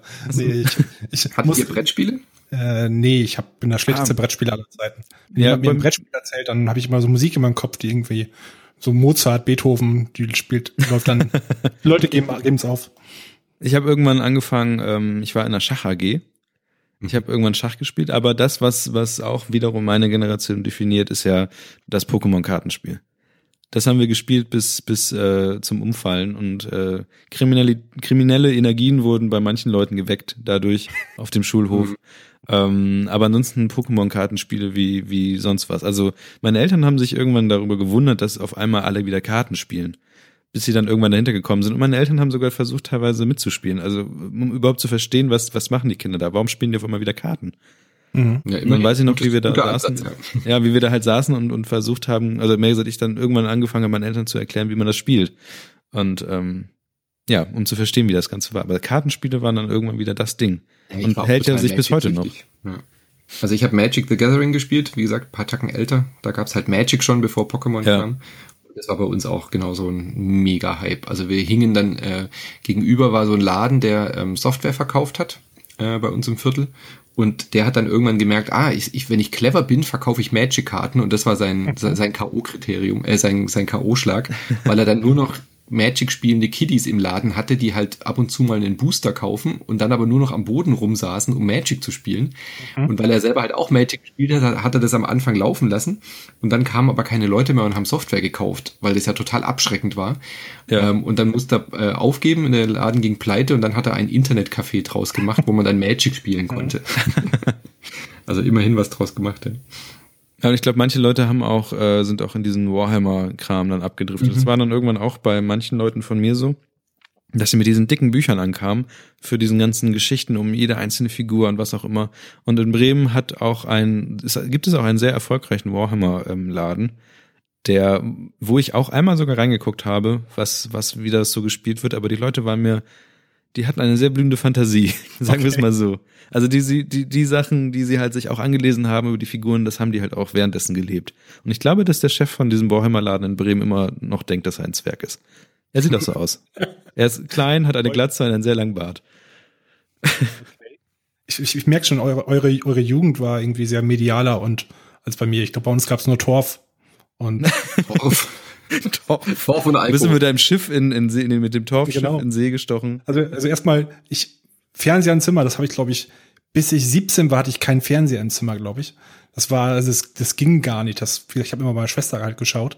Ich hatte zum Schluss einen auch einen alten Röhrenfernseher, den meine Schwester von ihrer Ausbildungsstelle mitgebracht hat, weil sie E-Technik studiert hat. Und das war wie gesagt ein uralter Röhrenfernseher, der so kaputt war, dass ich den an zwei Schaltern anstellen musste. Nur Einer hat sie dran gelötet, damit er überhaupt anging. Gelegentlich war es auch so, dass die obere linke Bildschirmecke in die untere rechte Bildschirmecke gegangen ist. Nur mal so Hallo sagen, dann ist sie wieder zurückgegangen. Das ist so ähm, Meisterwerk der modernen äh, Siemens-Kunst auf jeden Fall. Ähm, ansonsten Spielkonsolen, ich habe irgendwann eine Playstation noch gehabt, aber auch nicht. Ich Mhm. hatte, bis ich, glaube ich, neun oder zehn war, hatte ich auch nur ARD, ZDF. Ich habe so sowas wie A-Team und MacGyver, was bei meiner Jugend halt noch da ziemlich, ziemlich hipper Scheiß war. Oh, Konnte ja. ich alles nicht sehen. Konnte ich auch nicht sehen. Ich war immer neidisch auf Freunde, die die Tele 5 hatten und die ganzen coolen Trickfilme gucken konnten. Das war sehr, sehr traurig. Riders. Ja, genau. Oder hier Thundercats und was es alles gab. Das war echt ziemlich cooler Scheiß. Aber irgendwann habe ich hier KRTL entdeckt. Das war dann, dann war ich immer jeden Samstag um halb sieben wach, habe stundenlang Trickfilme angeguckt. Hat so halbwegs. Das war auch eine pädagogische Nullnummer sozusagen. Für Mich wahrscheinlich. Ist neben ein guter Folgentitel. Ich glaube, den sollten wir nehmen. Ja, Päg- pädagogische Nullrunde. Nullrunde, Hab ich mir schon aufgeschrieben. Ähm, was war sonst? Ansonsten, was, um kurz so aufs Zimmer zurückzukommen, mein, meine Mutter, die war, glaube ich, so kurz bevor ich quasi einen eigenen Geschmack, wie so was hatte, wie ich mein Zimmer einrichten wollte, hat sie ganz schnell noch mal ein altes Kinderzimmer neu streichen lassen. Mit so einer komischen blauen Tapete und also einer Borte oben. Ich, bis heute weiß ich nicht, warum ich so einen Scheiß da drin hatte. Lustige, schöne Gardinen da drin. Ich so, fuck. Ja, das ist mal so ein, zwei Jahre später. Dann irgendwann, als ich so zwölf war, habe ich dann gemerkt, was ist das für ein Scheiß hier eigentlich? Ähm, wie gesagt, ansonsten ist es sehr unspektakulär. Mein Bett war, glaube ich, ab, ab dem Moment, wo ich ähm, zwölf war, habe ich in einem 120 Jahre alten Holzbett geschlafen. Oha. So, so richtig mit hohe, so einer ein Meter hohen, ähm, ich weiß gar nicht, wie die, wie die Fachwörter sind für die äh, Kopf- und Fußteile, die großen Bretter, die da sind. Auf jeden Fall riesengroße Teile, also irgendwie 1880 oder so, inzwischen sind daraus irgendwie Schränke geworden oder Abstellkommoden oder so. Also mein Zimmer war sehr, sehr seltsam. Okay. So wirklich sehr seltsam. Ich habe noch wirklich alles mit Postern vollgehangen, was ich da überall finden konnte. Ähm, ich habe irgendwo im Zimmer war ein Schreibtisch versteckt. Ich habe den irgendwann, als ich den aufgeräumt habe, so mit 17 oder so, bin ich auf Sachen aus der vierten Klasse gestoßen. So so ein großer Haufen. Das war der Schreibtisch war ein einziger großer Messi-Spot. So zwei Quadratmeter ein Raum, der einfach nur ein großer Müllhaufen war. Das hat sich bei mir auch bis heute nicht geändert. Also ich glaube sowieso das Konzept ähm, ähm, äh, Schreibtisch. Eltern stellen einem dann irgendwann einen Schreibtisch dahin, glaube ich. Mhm. Und ähm, ich habe auch meine Hausaufgaben sehr lange lang immer in der Küche gemacht. Mhm. Äh, und habe diesen Schreibtisch ignoriert. Und bis ich dann mich irgendwann en- entschlossen habe, den Schreibtisch doch irgendwann mal zu nutzen. Aber ich, ich weiß nicht genau, was an diesem Schreibtisch falsch war, aber ich habe ihn, ich, ich musste mich, glaube ich, jahrelang an diesen Schreibtisch gewöhnen, bis ich ihn nutzen konnte. Ja, genau. Wie gesagt, Aber das Konzept Schreibtisch ist einfach irgendwie anders. Ja, ein, ein Kind braucht doch keinen Schreibtisch, ein Jugendlicher braucht keinen Schreibtisch. Jetzt mit 30 brauche ich einen Schreibtisch. Jetzt auf jeden Fall. Da ist auch schon mein dritter jetzt. Da stehe ich auch vollkommen zu. Super Sache, könnte noch besser sein, aber top. Aber damals, das war einfach. Ich habe ja zwei Kinder, wie gesagt, ähm, und die machen auch keine Hausaufgaben an ihrem Tisch im Kinderzimmer. Noch nie, glaube ich. Ja. Also entweder steht was drauf oder sie fühlen sich da halt einfach nicht, also weißt du, man, die, die kommen halt nach Hause, dann essen wir zusammen und dann machen die halt ihre Hausaufgaben hier in der Nähe und machen das mit Freunden hier am, im Wohnzimmer oder am Küchentisch. Also das hat sich nicht geändert. Das ist heute, glaube ich, noch genauso. Also von daher niemals einen Schreibtisch kaufen, bis das Kind irgendwann, weiß nicht, 15 ist oder so. Bis es ein spielen ja auch nicht auf dem Schreibtisch oder so. Ja, also die spielen ja dann eher auf dem Boden oder so. Auch Brettspiele oder so spielen die lieber auf dem Boden. Ja, das sowieso. Brettspiele habe ich, ach ja, wo du noch die Brettspiele, jetzt fallen mir gerade so ein paar Sachen ein. Brettspiele Monopoly, ich war ein großer Monopoly-Fan. Das hab ich auch. Besonders weil, Achtung, wieder mediengeprägt, es irgendwann, ich habe, und ich habe es nur neulich von meiner Mutter wiederbekommen, äh, ein Monopoly, äh, Pokémon-Monopoly gab. Was ich natürlich, ich, damals schon. das gab es damals schon ein Pokémon-Monopoly, das habe ich, äh, jetzt habe ich es wieder mittel, mittlerweile wiederbekommen mit ähm, diesen ganzen Original-Pokémon. Ich habe es auch nicht mehr aufgemacht, aber ich habe, jeder hatte ja irgendwie ein Monopoly und ich habe das Gefühl, dass es in jedem Haushalt irgendeine Version von Monopoly gibt. Ich hatte die die 70er Edition. es irgendwie nur einmal produziert wurde und es gibt alles. Also ein Mega-Erfolg, dieses Monopoly. Und es ist so ein schlechtes Brettspiel im Endeffekt. Jeder hat es gespielt, jedem hat es damals auch Spaß gemacht, die Tante irgendwie um Millionen auszuquetschen. Das war ja auch lustig. Wir hatten ja Kapitalismus für Anfänger. Ja. Man hatte ja nichts. Ähm, aber auch meine Kinder haben ja wirklich, also ich, ich bin ja, ich wie gesagt, ich schreibe ja Reviews auch und mache Podcasts über Brettspiele und ich krieg wahnsinnig viel Brettspielmuster. Und meine Kinder haben ja wirklich die komplette Auswahl und die mögen auch wirklich große, komplizierte Strategiespiele, die kleinen Würfelspiele genauso. Und trotzdem mögen sie gerne hin und wieder mal eine Runde Monopoly spielen. Also äh, man kann das nicht erklären, aber Monopoly ist einfach äh, ein Faszin Faszinosum. Man kann das halt sofort losspielen, man kann gut eigene Regeln irgendwie einbauen, also was die gerne machen, dann irgendwie alles Geld kommt auf in die Mitte und bei Freiparken kriegt man das. Ja, das ist, glaube ich, einfach so dieses Wohlfühlspiel. Man muss nicht viel denken, man würfelt ein bisschen und mit viel Glück hat man irgendwie mega Erfolg. Äh, hattet ihr auch Spiel des Lebens? Ja, natürlich. MB präsentiert, das fällt mir das war- gerade noch so im Kopf ein. Das war das abgefahrenste Spielbrett, was wir damals vorstellen konnten. Man muss erst Spielbrett aufbauen und die Berge einzeln einsetzen. Das war ganz wichtig, die Berge einzusetzen. Und das, dieses kleine Auto mit den kleinen Mannequin rein, das, ich fand das, das war wirklich so das beste Spiel, was ich, glaube ich, damals als Kind gespielt habe. Das Mad-Spiel fand ich super. Das was? Das Mad-Spiel von der, von der Satirezeitschrift Mad. Ach so, da Da gab's hatte was. ich, ja, da hatte ich das Mad-Spiel, das war quasi eine Monopoly-Verarschung.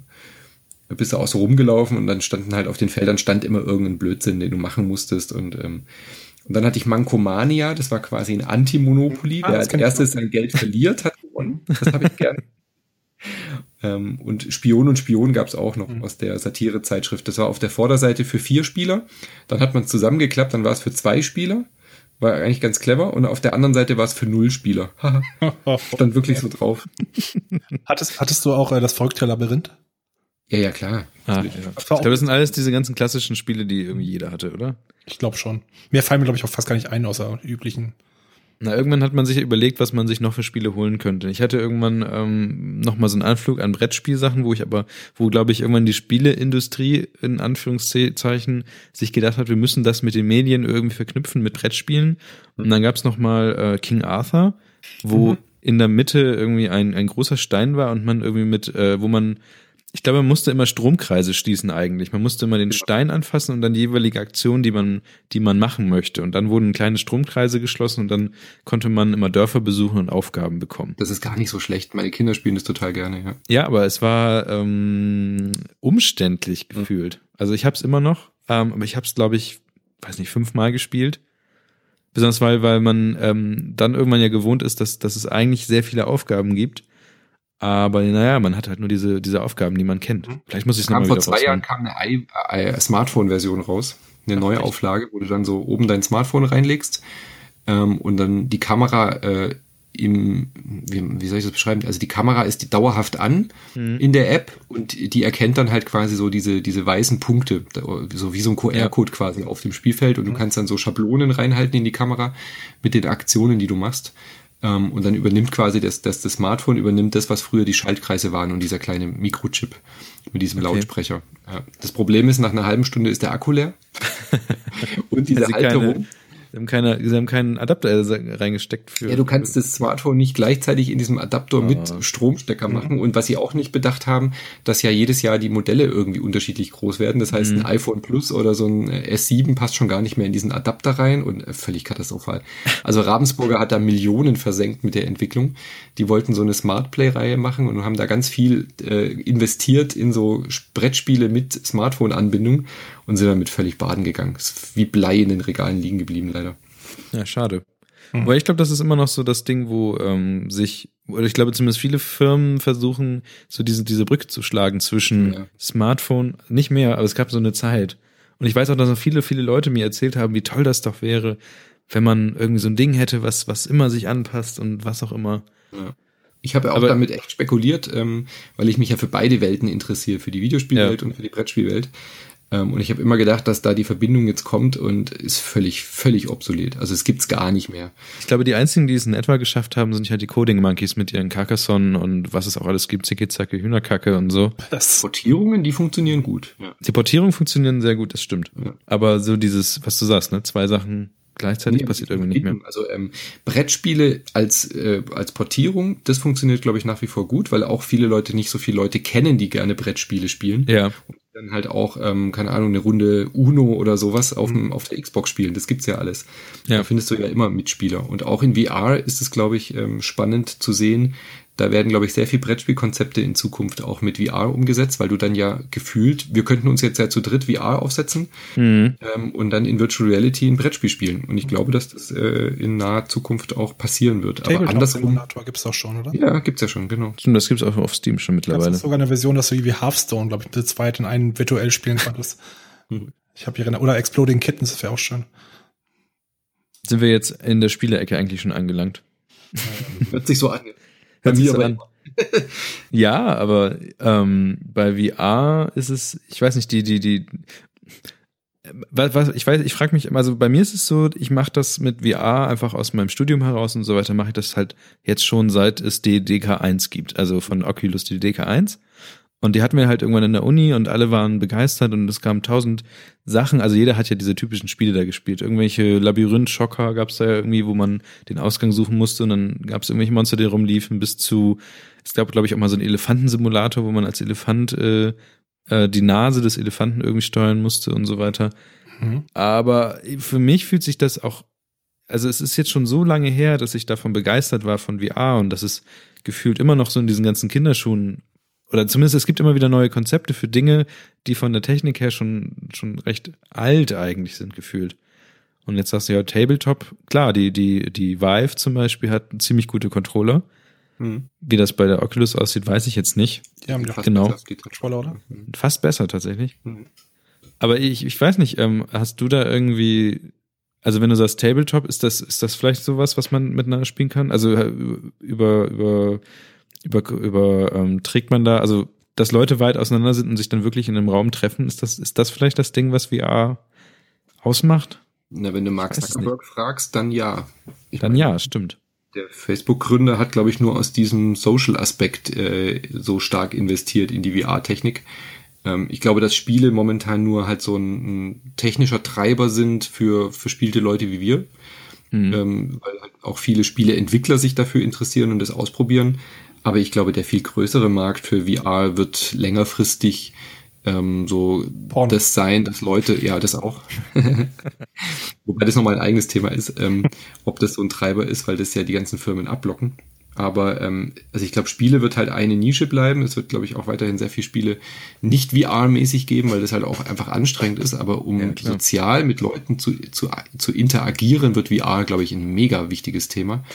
Und äh, ich glaube auch im Berufsfeld. Also da brauche ich euch ja nichts erzählen, aber wie viele Berufe gibt's, die von VR profitieren? Also nimmt nur mal irgendwelche Designer, ähm, mhm. Grafiker, die Architekten. die HoloLens kann da sehr, sehr spannend werden, zumindest in dem Bereich. Alles, ja. Also ja, sowohl, sowohl AR als auch VR, ja. Mhm. Also vielleicht bin ich einfach nur von diesem Buzzword immer mittlerweile etwas mhm. gelangweilt. Also vielleicht ist es das, weil jetzt im Moment sehr viele Leute auf einem zukommen, die sagen, oh, dass du das und das gemacht hast und jetzt mit den Ideen auf einen zukommen, die man selber schon ähm, nicht, also vor zwei Jahren schon nicht umgesetzt hat. Also, was weiß ich, also irgendwelche Industriegeschichten und so weiter, aber wo man, wo man sich denkt, so ja, okay, ähm, das kann man alles machen, aber, aber warum wollt, also viele Leute sehen halt immer den Hammer oder haben halt den Hammer und dann ist es überall alles ein Nagel.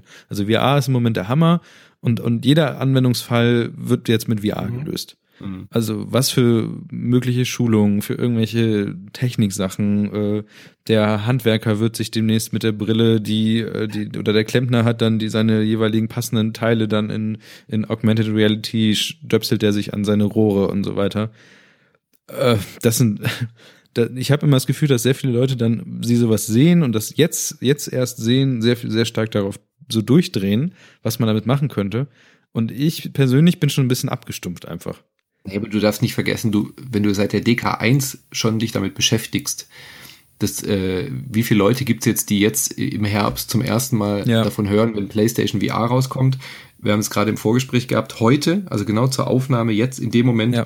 ab morgen kann man die Oculus Rift zum ersten Mal in Deutschland im Laden kaufen. Also die mhm. wird, glaube ich, im Saturn und im Mediamarkt werden, der, der, werden die jetzt ausgestellt. Man kann die da ausprobieren und auch direkt kaufen. Also ab, ab heute geht ja quasi erst so in Deutschland im Massenmarkt das VR-Geschäft überhaupt los? Mhm. Und die Leute werden damit zum ersten Mal konfrontiert und äh, haben vielleicht schon mal irgendwo ein, ein Cardboard oder sowas aufgehabt, aber auch das sind wahrscheinlich ein paar Prozent nur.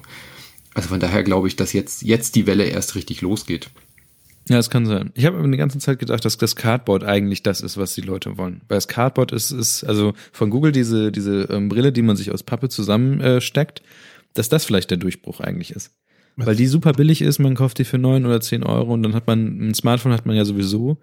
Und es funktioniert schon ganz gut.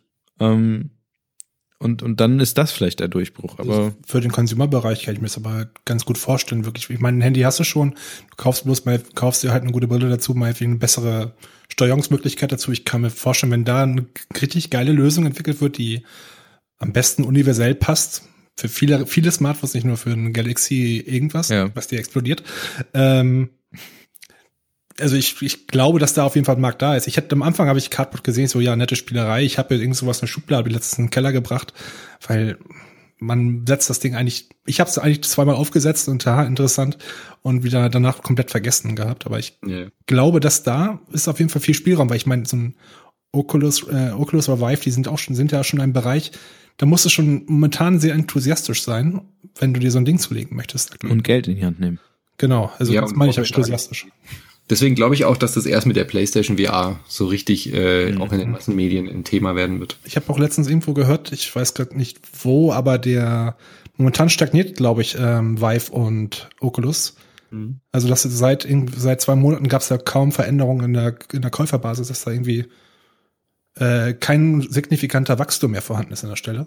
Ich, ich habe irgendwie gehört, das soll sehr viel mit der PlayStation VR zu tun haben. Das war aber nur eine Vermutung. Ich vielleicht, ich denke eher, die machen es so wie ich und warten jetzt mal die nächste Generation ab. Eben, eben. Das ist, glaube ich, nicht zu, für, nicht zu unterschätzen.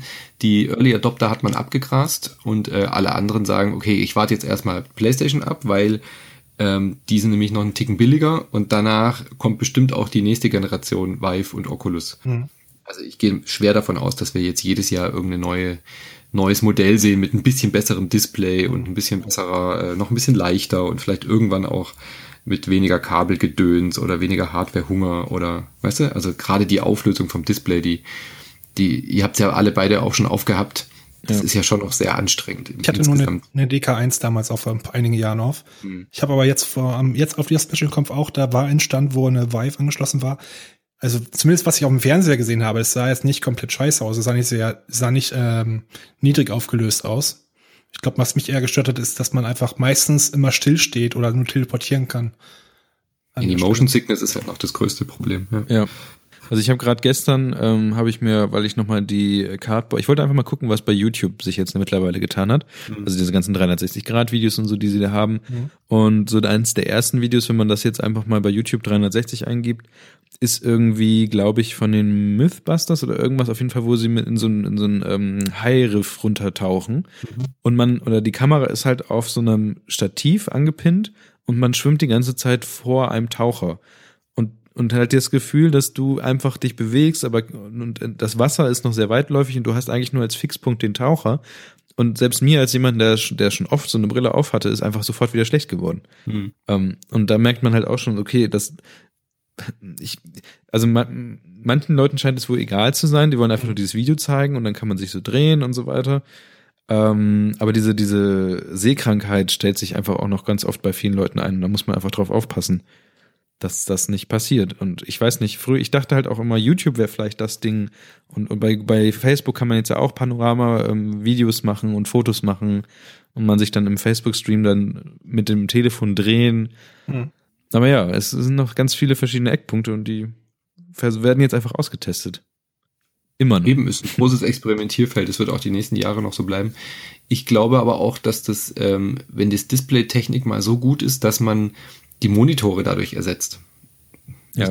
Also ich glaube, dass wir in fünf, in fünf, sechs Jahren einfach am Arbeitsplatz keinen Monitor mehr angucken, sondern halt einfach eine, eine sehr leichte VR oder sowas wie eine HoloLens aufziehen und dann einfach ein riesiges, eine riesige Visualisierung vor uns sehen mit dem mhm. Photoshop oder mit dem Spiel oder mit dem, was auch immer wir da angucken. Das war mein erster Gedanke, als ich halt die, die ganzen ersten HoloLens-Demos gesehen habe, dass man eventuell bei keinen Fernseher mehr hat, sondern einfach eine Brille auf hat. Man hat mehrere Fernseher, du hast mehrere virtuelle Displays und da auch 3D. Ich denke mal, ich denke eher nur noch dann noch 2D. Ich glaube momentan noch nicht an 3D-Sachen da drin, aber ich, da denke ja. ich, dass es auf jeden Fall hingehen könnte, laut meiner Meinung zumindest. Und das ist, glaube ich, dann auch die Killer-App, weil das leuchtet jedem sofort ein, dass mhm. ich da irgendwie ein 50-Zoll-Display vor mir habe ja?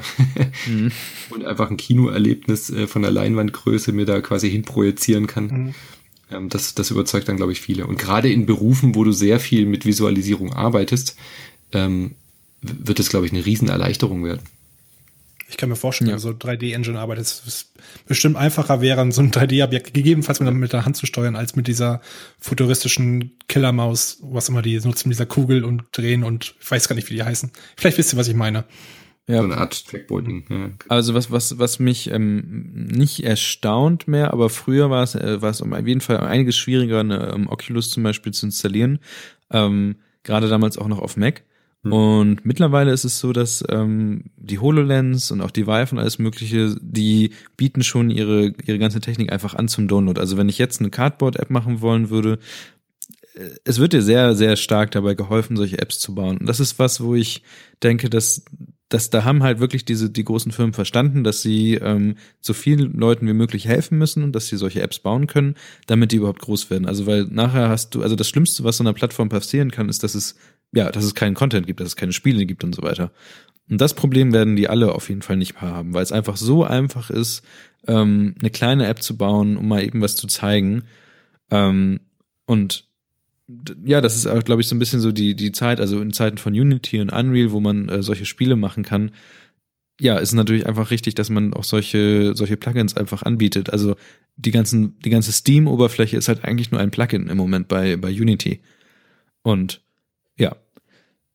Jetzt sind wir so schon ein halber Spiele-Podcast gerade geworden. Na sowas. Wie konnte das passieren? Wie konnte das passieren? Nein, aber es ist, es ist wirklich so, also ich, ich, ich persönlich bin immer so ein bisschen äh, vorsichtig mittlerweile bei VR, weil einfach ähm, ich sehe, dass sehr viel gemacht wird, aber es, es, es, es gibt noch keinen, keinen Verkaufsgrund so und, und ja, ich glaube, ich wiederhole mich immer ganz oft, aber viele Leute fragen dann immer, was könnte man machen? Und man sagt mal, ich könnte eigentlich alles machen, aber die Frage ist, was davon ist eigentlich gerade sinnvoll? Eine To-Do-Liste. Ja. To-Do-Liste, ja. Stell dir vor, die To-Do-Liste verfolgt dich den ganzen Zeit. Mhm. Das wäre Überall, wo du hingehst, hast du eine To-Do-Liste fliegen. Genau das, was ich glaube ich brauche. Das ist echt nicht verkehrt sogar. Ja, oder so ein, so ein Virtual Reality ähm, Karl Klammer. Weißt Bitte. du, ähm, von Word. Clippy. Clippy. Überall. steht einfach in Leben, steht einfach in Lebensgröße vor dir und schaut dich, schaut dich böse an. So, oh Gott, der, dann Wollten Sie einen Brief schreiben? So von der Seite so, wow! oh Gott, das muss als Easter Egg unbedingt rein. Und so, so ein ganz schlecht gelaunter Clippy, weißt du, der dann irgendwie so anfängt zu rauchen und dich irgendwie auch die ganze Zeit beschimpft so. Ja, ich würde es ja anders machen. Also, Kommafehler. Das wär, mit so einem Rotstift. Wunderbar. sehr geil. Ähm, ansonsten ist unsere Spielecke recht leer. In den letzten Folgen hatten wir immer sehr viel eigentlich über Sachen geredet, die wir gerade spielen. Mhm. Und scheinbar bin ich gerade im Moment der Einzige, der irgendwas spielt, außer das Florenz im Vorgespräch hat er gesagt, er spielt sein Spiel immer irgendwie tausendmal durch. Ich spiele Deus Ex spiele ich gerade im New Game Plus und ich und Tony Hawk 1 und 2, also ich bin echt komplett hinterher. Also, ich muss sagen, das Soundtrack ist immer noch super und die Physik ist Tony Hawk Soundtrack waren auch wunderbar. Richtig. Und die Physik Also das war auch besser. was, was, was, also ein Freund von mir hatte, der hat eine Playstation 1 damals und ähm, wir haben so viel Tony Hawk gespielt damals. Tony Hawk und Tekken, das war das, was man brauchte. Ja, mehr, mehr gab's nicht. Ich, ich mittlerweile spiele gerade auch ein altes Spiel in, Anf in Anführungszeichen. Ich habe es eigentlich auch ähm, auf Steam, aber mein Rechner hat dann doch irgendwann angefangen zu ruckeln und deswegen habe ich es nicht weitergespielt. Aber im Moment spiele ich auf, ähm, auf dem iPad spiele ich äh, Dust Elysian Tales. Sehr das schön. ist so ein, so ein Sidescroller oder wie nennt man das, Plattformer, aber halt mit einer recht umfangreichen, ja, die Optik, manche Leute mögen vielleicht die Optik nicht, aber es ist, wie kann man das am besten beschreiben, was es eigentlich ist? Naja, es ist eigentlich so eine Art Metroidvania-Spiel, oder? Ja, also so, irgendwie so schon. ein Brawler, du kämpfst mit einem, mit, mit einer Kreatur, levelst dann auch auf, kriegst verschiedene Fähigkeiten und kämpfst dich durch so eine Fantasy, durch so eine handgezeichnete Fantasy-Welt, wo Tiere in humanoider Form mit gegeneinander kämpfen. Kann man so Ja. beschreiben, oder? Ja, schon bisschen. etwa. Und was mich, was mich beeindruckt hat und was immer sehr viel Spaß macht, ist einfach die immense Masse an äh, Gegnern, die manchmal einfach auftauchen. Und man, man, dann ist halt einfach in, in einem Level, wo ich, also es wird, am Anfang ist es noch recht überschaubar, aber im Moment mittlerweile bin ich in, auch von den Fähigkeiten her wahrscheinlich in so einem Level, wo einfach super viele äh, Gegner auf einen zukommen. Und es, ich werde gerade auch von Gegnern verfolgt, die immer weiter neue Gegner spawnen. Und ähm, wenn man nicht aufpasst und sich zu lange in diesen, in diesen Kämpfen einfach ver, ver, verliert, dann hat man auch irgendwann schlechte Karten, weil man aber auch einfach, also es macht sehr viel Spaß zu kämpfen in diesem Spiel. Und ich würde mir fast schon einen eigenen Modus einfach wünschen, wo man, wo drin steht, ja, mal gucken, wie lange du überlebst und jetzt kommen halt in Wellen die Gegner ab. Ich muss, ich muss mich einfach äh, aber dann losreißen und die Story weiter versuchen zu Das hört verfolgen. sich, wenn du es beschreibst, an wie One-Click Death Punch.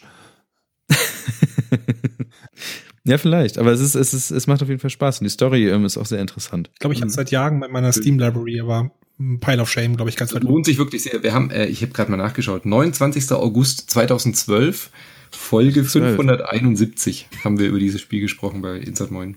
Ja, dann Florenz, hör dir das nochmal an und danach spielst du einfach nochmal Dust. Ich, oder ich, ich mache es eigentlich meistens so, dass ich die Spiele erst spiele und dann in meinen Podcast anhöre. Ich weiß auch nicht warum, aber ich, weil ich immer Angst habe, ich werde gespoilert und weil ich höre eigentlich keinen Podcast über irgendwas, was ich selber noch irgendwie erleben möchte. So. Okay. Also auch dazu zu gesagt, auf iOS habe ich manchmal das Gefühl, dass die Spiele auch immer recht ähm, kurz sind. Und das ist natürlich kein ursprüngliches iOS-Spiel und deswegen ist es einfach eins der längeren ähm, iO oder längeren Mobile-Spiele. Also Wie steuert sich das denn auf dem iPad? Also ich habe das ganz normal klassisch auf der Xbox 360 gespielt Ja. mit Gamepad, da war das super. Ist es so ein virtuelles Gamepad dann, oder? ja, du hast die, die, der linke Daumen ist, äh, swipest du in die jeweilige Richtung, in die du laufen möchtest Mhm. und hältst dann in die Richtung. Was manchmal so beim, beim ähm, Hinknien, du musst ja manchmal so, so Knierutscher machen durch so, durch so Löcher, ist manchmal etwas schwierig. Und ansonsten hast du auf der rechten Seite hast du vier Buttons, die du dann drückst. Aber das funktioniert alles wunderbar. Okay. 2012 war das. Ja, Ja. da kam das Original. Ich erinnere mich halt ungefähr grob, dass ich erinnere mich daran, dass es auf der, auf, damals auf der Xbox erschienen ist, als ich noch auf der Xbox gespielt habe. Das kam aber nicht vor, als wäre es 2012. Ich dachte so vielleicht vor zwei Jahren. Nee, nee, die irgendwann 360. mal, Ja. irgendwann mal habe ich es gekauft auf, auf, für, auf Steam und dann habe ich es angefangen und dann hat's immer mehr geruckelt und dann habe ich nicht mehr gespielt und dann sah ich es gerade und jetzt spiele ich schon die ganze Zeit äh, auf dem iPad Dust. Das damals zusammen mit hier From Dust und Deadlight, glaube ich, zusammen erschienen. Das kann sein. Ich habe es gerade offen, weil ich Google suche und da sehe ich das gerade auch. Das ist, ich erinnere mich dunkel, dass, dass es irgendwie so eine Woche war, wo wie drei bis vier Spiele gleichzeitig auf dem Xbox Live-Ding erschienen sind. Es war auch immer noch so, äh, jeden Mittwoch kamen doch dann damals immer so Indie-Spiele raus. Genau das. das. war, das war echt cool, ja. Gibt's leider auch nicht mehr so in der Form, ja. Schade. Nee, aber echt eine Empfehlung. Also kann ich mir, kann ich mir gut vorstellen, dass es auch auf dem iPad gut funktioniert, weil von der Grafik ist es ja wirklich zeitlos. Ja. Und es ist von einem Menschen gemacht, das musst du dir vorstellen. Komplett. Zeichnung, Musik, Animation, Programmierung, ähm, alles drum und dran. Das ist der Hammer. Okay. Ich sehe gerade nur die Bilder, das hat sich, okay. Das ist wirklich schon krass. Das sind ja auch so leicht, leicht 3D-Charaktere. Also nicht wirklich auch, also es teilweise, also in den Charaktersachen ist es auch manchmal 3D mit drin und so und Ja, wenn die so, so, sich so drehen und so, gell? Das ist wirklich Ja, ein genau. spielbarer Zeichentrickfilm oft, ja. das ist schon ziemlich schön. Äh, ich, ich hatte gerade einen guten, eine gute Überleitung, wie Mittwoch mit den Spielen, aber Donnerstags mit den, ist es eigentlich immer noch so, dass Donnerstags die Kinofilme rauskommen? Ja, ne? ist immer noch so, glaube ich. Jetzt kommt, glaube ich, auch gerade, ich hatte nur gerade geguckt, jetzt kommt irgendwie auch diese Woche der Snowden-Film raus. Mhm. Von Oliver Und angeblich Stone. soll der sehr gut sein. Mit Oliver Stone, ja, äh, nicht mit Oliver, von Oliver Ja, Stone. mein, ja, genau. Wenn der da noch mit Oliver Stone spielt, Edward Snowden. Ähm, ansonsten hast du reingepostet in unsere Liste, dass äh, Reddit die besten 50 Serien aller Zeiten gewählt hat. Und wir sprechen jetzt alle 50 Serien einmal Ähm. durch. Das hat so Potenzial zwischen 15 Minuten und 8 Stunden. Also ein paar Sachen davon haben wir auch schon angesprochen. Ich glaube, über Rick und Morty nur Platz 15, äh, Doctor Who irgendwo noch 27 und The Wire Platz 3. Haben wir, glaube ich, Wir müssen aber dazu sagen, dass die Liste noch nicht sehr aussagekräftig Nee, nee, ist, nicht. oder? Das ist nur ein, ein Thread. Das wird wahrscheinlich noch wachsen, ne? Ja, das, das, das ist, glaube ich, jetzt die End, sogar die, ähm, das Endresultat davon. Echt? Das war auf, ähm, Aber das ja, war steht, Film voting Reddit. ended. Ja, ja. Genau, darunter ist noch ein zweiter Reddit-Thread, wo du die Top 100 davon sehen kannst direkt. Aber im Endeffekt, äh, man sieht schon, worauf es hinausläuft, weil die Punkte unterscheiden sich teilweise manchmal nur durch ein oder zwei Elemente. Ein, ein oder zwei Punkte an sich. Ähm, also das ist dann 86, 87, Platz 11 kommt fünfmal vor. Und dann kommt auch diese, diese typische Verteilung, die wir mal besprochen haben. Breaking, Breaking Bad, äh, nee, The Wire hat 265, danach kommt Breaking Bad mit Game of Thrones und gleich doppelt so viele Punkte. Also es ist scheinbar wirklich immer so. Ich weiß nicht, welche Folge das war. Ich glaube, acht oder neun. Die zipfische, zipfische Verteilung, die. Kevin dann irgendwann mal versucht hat zu erklären. Ich kann mir aber auch nicht mehr erinnern, was es genau Das war, war. glaube ich, dass der, der erste Platz war, oder die ersten Plätze bei sowas immer fast doppelt so viel ähm, Zustimmung oder Punkte haben wie die da drauf folgenden Plätze bei solchen äh, Umfragen. Das könnte man beim Eurovision Song Contest äh, mal überprüfen, Vielleicht. ob das so ist. Aber hier trifft's genau zu. Platz drei hat schon halb so viel. Ja. Aber ich, ich finde, wie gesagt, ist nicht sehr aussagekräftig, weil selbst Game of Thrones als Gewinner hat nur 75 Mal, wurde 75 Mal gestimmt. Also wenn wir jetzt davon ausgehen, dass, keine Ahnung, wie viele Leute da mitgemacht haben, äh, aber 75 Voting für Platz eins finde ich relativ schwach. Ich habe es so verstanden, dass es, dass es 75 Mal erwähnt wurde als, als Antwort hier drunter. Und darunter der einfach nur die verschiedene Anzahl der Upvotes, die Punkte, die die verschiedene Anzahl der Upvotes sind. ja. So habe ich das, hab ich das Okay. verstanden. Halt ein Thread. Ist auf Na, wir haben uns auf jeden Fall äh, zwei, zwei Serien rausgepickt, über die wir uns mal, über die wir mal reden wollen ein, würden. zwei richtige Geheim Geheimtipps. Geheimtipps. Wobei das eine könnte tatsächlich ein Geheimtipp sein, weil ich weiß nicht, wann, wann ist Firefly rausgekommen? Oh. Weißt wisst ihr das noch? Das ist, der, 2000. das ist der, der Geheimtipp der Geheimtipps. Naja, aber für Leute, die, also ich kann mir schon vorstellen, dadurch, dass das Firefly so kurz war und so weiter, dass es ein, ein für manche Leute ein Geheimtipp sein Der könnte. Film war 2004 oder 2005 rum. Und die Serie war, glaube ich, ein, zwei Jahre davor. Der Film hat so viel gute IMDb-Bewertung, glaube ich. Ich habe sogar zuerst er den nicht Film sogar- gesehen, Serenity. Und ich wusste nicht mal, dass es eine Serie dazu gab. Ja, das war bei mir auch so. Und dann habe ich dann irgendwie die Serie entdeckt, so, wow, beste Serie aller Zeiten. Das ist ja genau das, ich liebe, weil ich liebe Western und ich liebe halt auch Science Fiction. Und das ist einfach beides. Das ist super. Und dann, geil, erste Season durch, Season 2. Season 2. Wikipedia, Firefly. Nein! Abgesetzt von Fox und die haben irgendwie, ähm, ich glaube, das lag daran, dass die, glaub ich, und die Serie sehr stiefmütterlich behandelt haben. Unter anderem die Reihenfolge der Episoden komplett geschaffelt haben. Episode 2 war vor Episode 1 und keiner hat es genau verstanden wahrscheinlich. Und das war auf DVD, glaube ich, da war der Durchbruch. beste Serie, die ich damals auf jeden Fall gesehen habe. Bei mir in Top 5. Aber hat, hat, äh, hat bei euch äh, teilweise das die Sprache beeinflusst, wie er Dinge benennt? Also ich manchmal Chinesisch tipp, rede? das nicht, aber manchmal ertappe ich mich schon dabei, wo ich dann denke, dass, dass ich Dinge als shiny bezeichnen könnte. Shiny. Das muss ich, das nutze ich wirklich sogar manchmal. Shiny und fancy, das ist gut. Ich habe ich hab Firefly gekauft und habe mir es bis heute nicht getraut, mich an, mir anzuschauen, weil ich Angst vor diesem Schmerz habe, nach der ersten Season auch dieses Gefühl zu haben.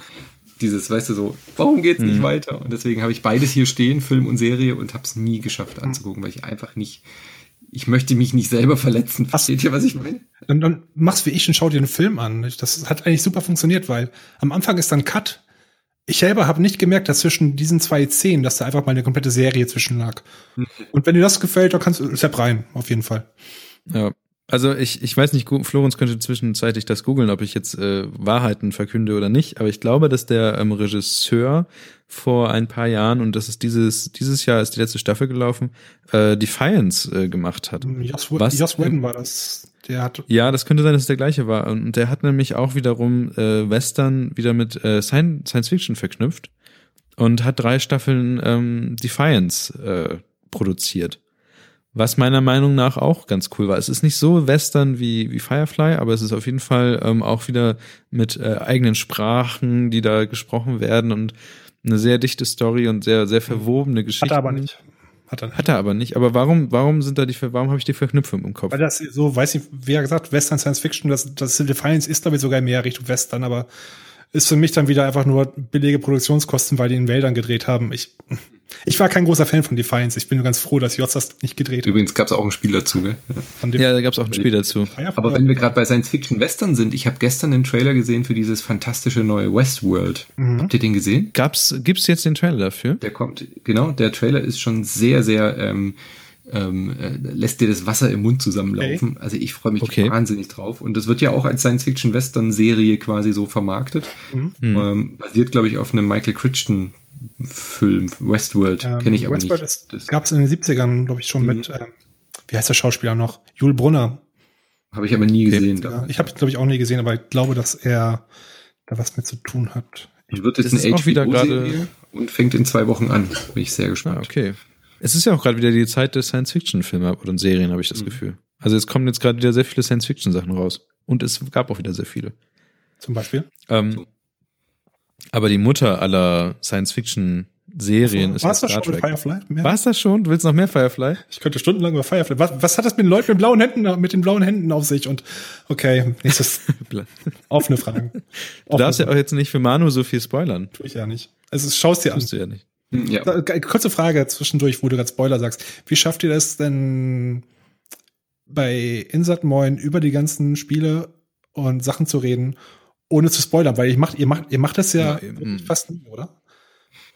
Manchmal immer- gibt's schon Spoiler. diese- Ja, kommt aufs Spiel drauf Außer an. Telltale, Also da es- geht ihr komplett alles durch, das habe ich so mitbekommen, aber meistens ihr redet ihr wirklich alles um das rundherum und das auch ziemlich gut und ich habe es irgendwie nie so ganz, ähm, ich habe da auch mal sowas versucht, ich versuche das immer, aber ich schaffe es nicht, ohne zu spoilern, dass ich irgendwie auf die Story immer eingehen muss. Hm. Deswegen. ich finde es bei Videospielen manchmal einfacher, Mhm. weil die Story ja meistens dann auch nicht so richtig gut ist. Oder man eben über sehr viel Dinge reden kann. Ähm, also bestes Beispiel, wir haben gestern Abend, die Folge kommt morgen früh, ähm, über Deus Ex Mankind Divided gesprochen. Und äh, da haben wir sehr viel über das Setting, über das Thema gesprochen, über Transhumanismus, über schafft es das Spiel, ähm, dieses Setting glaubhaft zu vermitteln, auch diese ganze, diese ganze Thematik mit dieser Mechanical Apartheid und diesem Rassismus, der ja quasi was gute Science Fiction ja normalerweise kann, nämlich dann so eine Parabel irgendwie zu erzählen, ja. Also unsere Gesellschaft hat ein, hat ein Rassismusproblem und Science Fiction kann es einem ja dann oft erzählen in Ja. einem anderen Bild. Äh, Star Trek zum Beispiel als bestes Beispiel, da reden wir ja gleich drüber, hat es ganz oft ganz gut gemacht. Und äh, Deus Ex hätte das schaffen können und darüber haben wir sehr lange gesprochen, warum es nicht gelungen ist. Und äh, dazu muss man aber nicht viel spoilern, sondern man kann ja dann, man kann ja einfach sagen, es ist aus den und den Gründen nicht gelungen und es fühlt sich an, man läuft durch, durch eine Science-Fiction-Tapete und man wird nicht reingezogen in die Geschichte, ähm, ohne da groß zu verraten, wer jetzt der Endboss ist oder warum jetzt da irgendwo was passiert. Weißt du? Ich, Also das gelingt dann meistens ganz gut und wenn wir es nicht anders können, dann reden wir auch über Spoiler, dann warnen wir halt kurz vorher. Hm, ach so, ja, ich habe das nämlich mit einem, vor einem Jahr circa mit einem Kumpel einen Podcast drüber gemacht über Until Dawn damals. Ich weiß nicht, ob du daran erinnerst. Dieses PS4 Interactive Ja, Slayer. Das kann man schlecht ohne Spoiler Ja, besprechen. genau. das Wir, ich habe, aber ich glaube, ihr habt es trotzdem geschafft, meine. So erinnere ich mich jedenfalls daran. Wir nämlich nicht. Wir haben das wirklich eineinhalb Stunden beredet, aber nach einer halben Stunde war Schluss. Das, wir haben, irgendwann wussten wir nicht mehr, was wir alles drumherum erzählen sollten, weil wir einfach über diese Sachen reden wollten, was da drin war. Und das war äh, mein Problem. Deswegen interessiert, interessierte es mich halt, wie ihr das, wie ihr damit umgeht. Ja, ich versuche mal relativ lange das, äh, den Spoiler-Part rauszuzögern und wie, wie du es gesagt hast, halt dann so zu über solche Dinge zu sprechen, die nicht Spoiler-relevant sind. Aber ich finde, es ist eh bei jedem recht unterschiedlich, äh, was er als Spoiler empfindet. Gell? Also manche Leute sehen es ja schon als Spoiler, wenn du sagst, da ist ein Twist. Ja, auf jeden Fall, das, da gehöre ich aber auch dazu. Ich, danach suchst du nur noch einen. Nö, da ist der Mörder. Nee, halt, sie ist es. Von der erwarte ich es am wenigsten. Das ist, ist, meist, das ist meistens so. Das finde ich auch voll und ganz. Äh, nee, das, das, ähm, das habe ich gerade einen Faden verloren. Aber gut, passt schon. Naja, weil wir gerade bei Deus Ex sind und äh, Transhumanismus und solche äh, Science-Fiction, welches guten Science-Fiction-Serien gab es denn in letzter Zeit? Also ich habe da auch immer drauf gewartet. Seit Battlestar Galactica hoffe ich immer auf gute Mir Science-Fiction-Serien. fällt gerade noch Stranger Ja, Things ein, vielleicht. Ja, da ist immer so die Frage, was, was ist dann, was ist wirklich dann das Genre, auf was du wartest, ne? Also es ist so ein, so ein wirklich so ein Science-Fiction mit Raumschiffen und so, so ein Ding. Weil ich glaube, so dieses klassische Teil, was, was auch Star Trek und, und so weiter ja auch, oder zumindest auch Star Wars, wobei Star Wars ist immer noch mehr Fantasy als, als Mehr Science Märchen. Fiction, meiner Meinung nach. Ja. Ähm, dieses Star Trek-Ding belebt sich vielleicht so langsam wieder. Also ich glaube, es ist einfach auch ein ultimativer Produktionskostenaufwand, diese ganzen Raumschiffgeschichten immer aufzubauen. Und deswegen verlagert sich mittlerweile alles auf, ähm, weiß ich nicht, Falling Skies zum Beispiel war auch eigentlich eine ganz gute Serie, aber das war immer, also es ist ganz oft immer so dieses, wir laufen über durch Wälder und äh, treffen manchmal Außerirdische. hat vier Serien zu ein, die genauso sind. Deswegen. Ja, also es ist, es ist ganz oft so, dass das einfach ähm, so Einzelteile dann Science Fiction sind, wie, wie gesagt, äh, es gibt halt Außerirdische, aber es gibt keine Raumschiffe, es gibt keine Weltraumschlachten. Das passiert alles in den Kinofilmen, aber in den Serien mittlerweile, weiß ich nicht. Im Grunde ist ja, ist ja Stranger, Stranger Things ja auch gewesen. Wir laufen durch Wälder und dabei passiert was. Also Ja, richtig, richtig klassisch äh, Science Fiction fällt mir jetzt auch gerade nicht ein. Rick und Morty. Gut, aber die haben den Vorteil, dass sie gezeichnet sind. Ja, aber es ist trotzdem eine super Science-Fiction-Serie. Dieses Jahr. War das vielleicht der Trick, äh, drei, war das vielleicht der Trick damals der Serien, dass sie einfach äh, Star Trek Zeichentrickserien und sowas gemacht haben, weil die einfacher waren zu produzieren? Wahrscheinlich, genau das.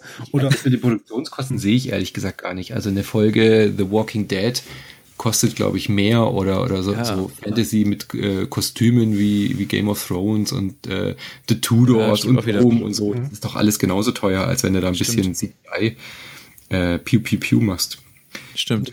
Nee, ich glaube, das ist einfach das Thema war einfach, die, die Produzenten haben, glaube ich, das Gefühl gehabt, äh, dass die Leute kein Science Fiction mehr wollen. Und dann haben sie ja so ein bisschen versucht, mit äh, ähm, so quasi Dramaserien zu machen im Science Fiction Setting, Ja. aber die haben ja alle nicht so richtig funktioniert. Also diese äh, Battlestar-Serie auf, wie hieß sie, auf dem Planeten? Kenne ich nicht. Oh. Bin ich raus. Äh, Battlestar ist nicht so mein Ding tatsächlich. Ah, die haben, die haben quasi eine, eine Prequel-Serie gemacht, wo man quasi nur die Familiendramen sieht auf dem Gat Galak. Oh, wie hieß denn der Planet, verdammt? Ich komm gleich drauf. Und so hieß die Serie. So, so wie Gotham quasi für Batman. Ah, okay. Origin, Battlestar, Battlestar Galactica Zero oder so. Galaka. Gattaca oder. ich- Gattaca. Gattaca war ein Film. Und ja, so in der Art klang das aber. Ja.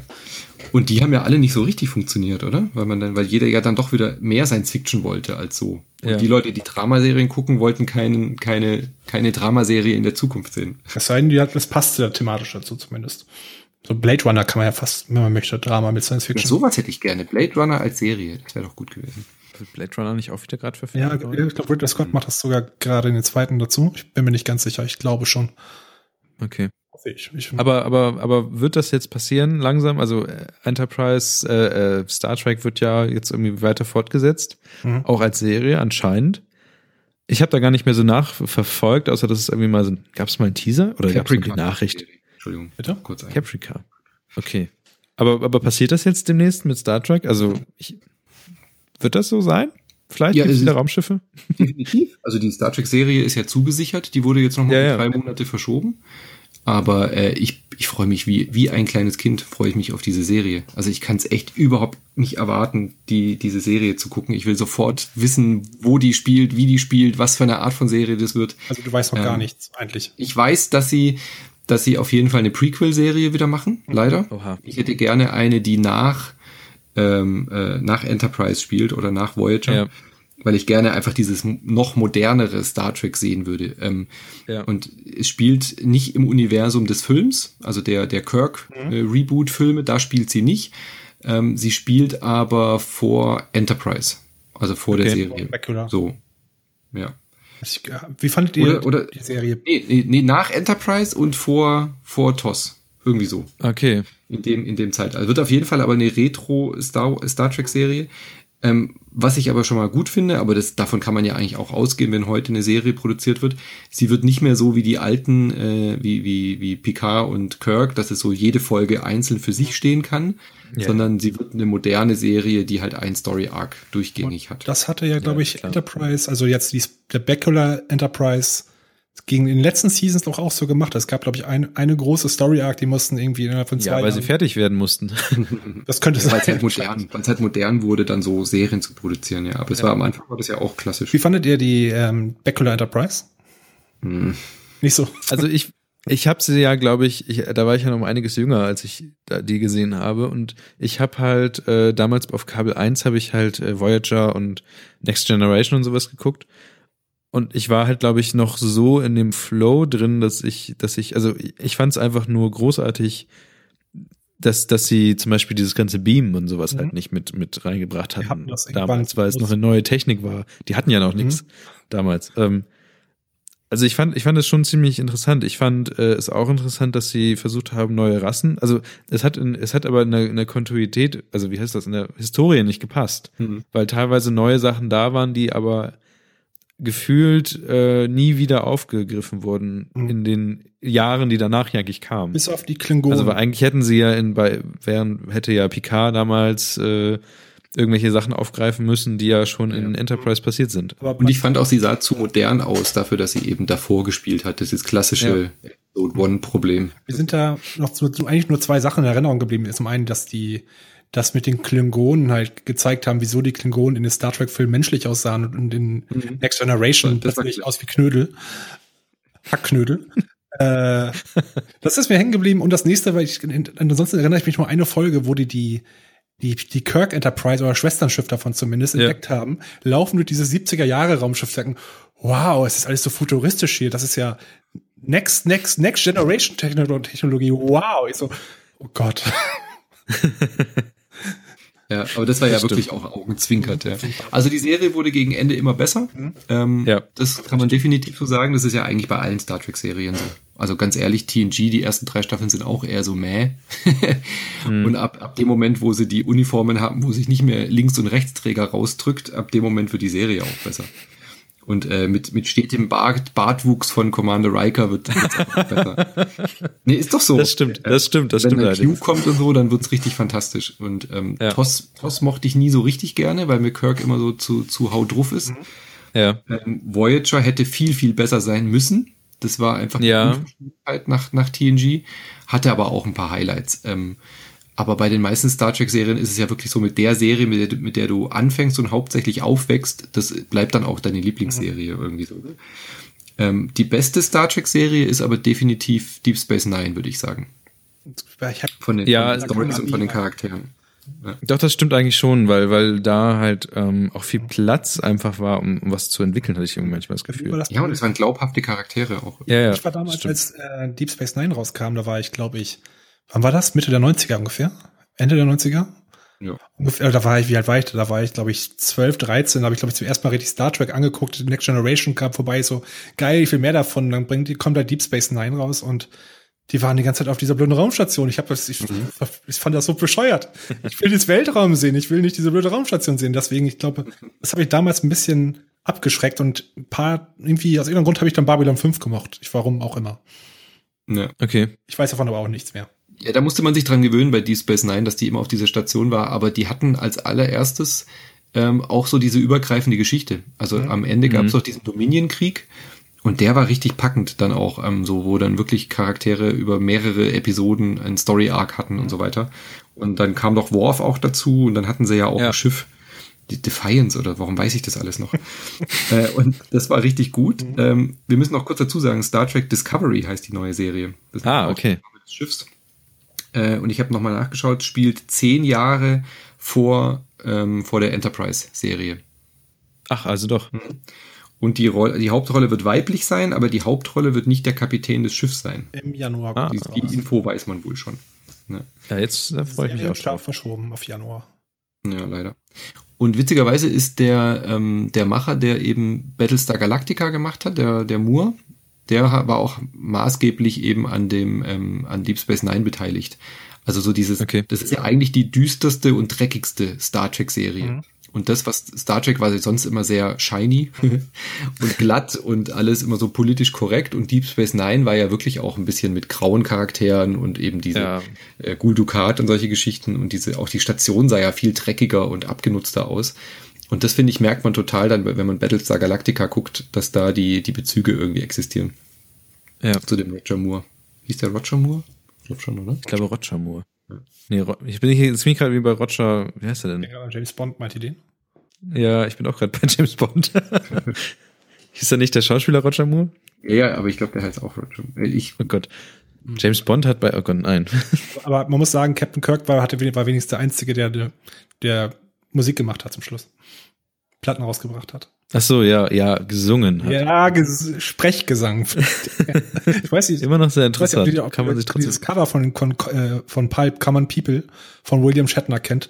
Falls nicht, hört euch das an. Das ist echt, das ist echt ein super Ding. Ich höre das echt Moore. paar Jahre, hol ich das Ding wieder raus und höre es, weil es einfach richtig schön gemacht ist. Das ist geil. William Shatner. Ist nicht so ganz Ja, gut. William Shatner hat schon so ein paar gute Sachen tatsächlich, also performt. Ich weiß nicht, er hat ja immer so ein kleines Schauspiel dazu Mhm. gemacht. Irgendwie Zigarette rauchend auf der Das Bühne war steht und Rocketman dann. Rocketman, genau, Rocketman mit der Zigarette rauchen. Das war, das war schon, schon ganz cool. Mhm. Aber sonst kann man gucken, was man Ich, glaub, möchte. ich kann mir jetzt nicht Captain Janeway auf der Bühne vorstellen, die singt.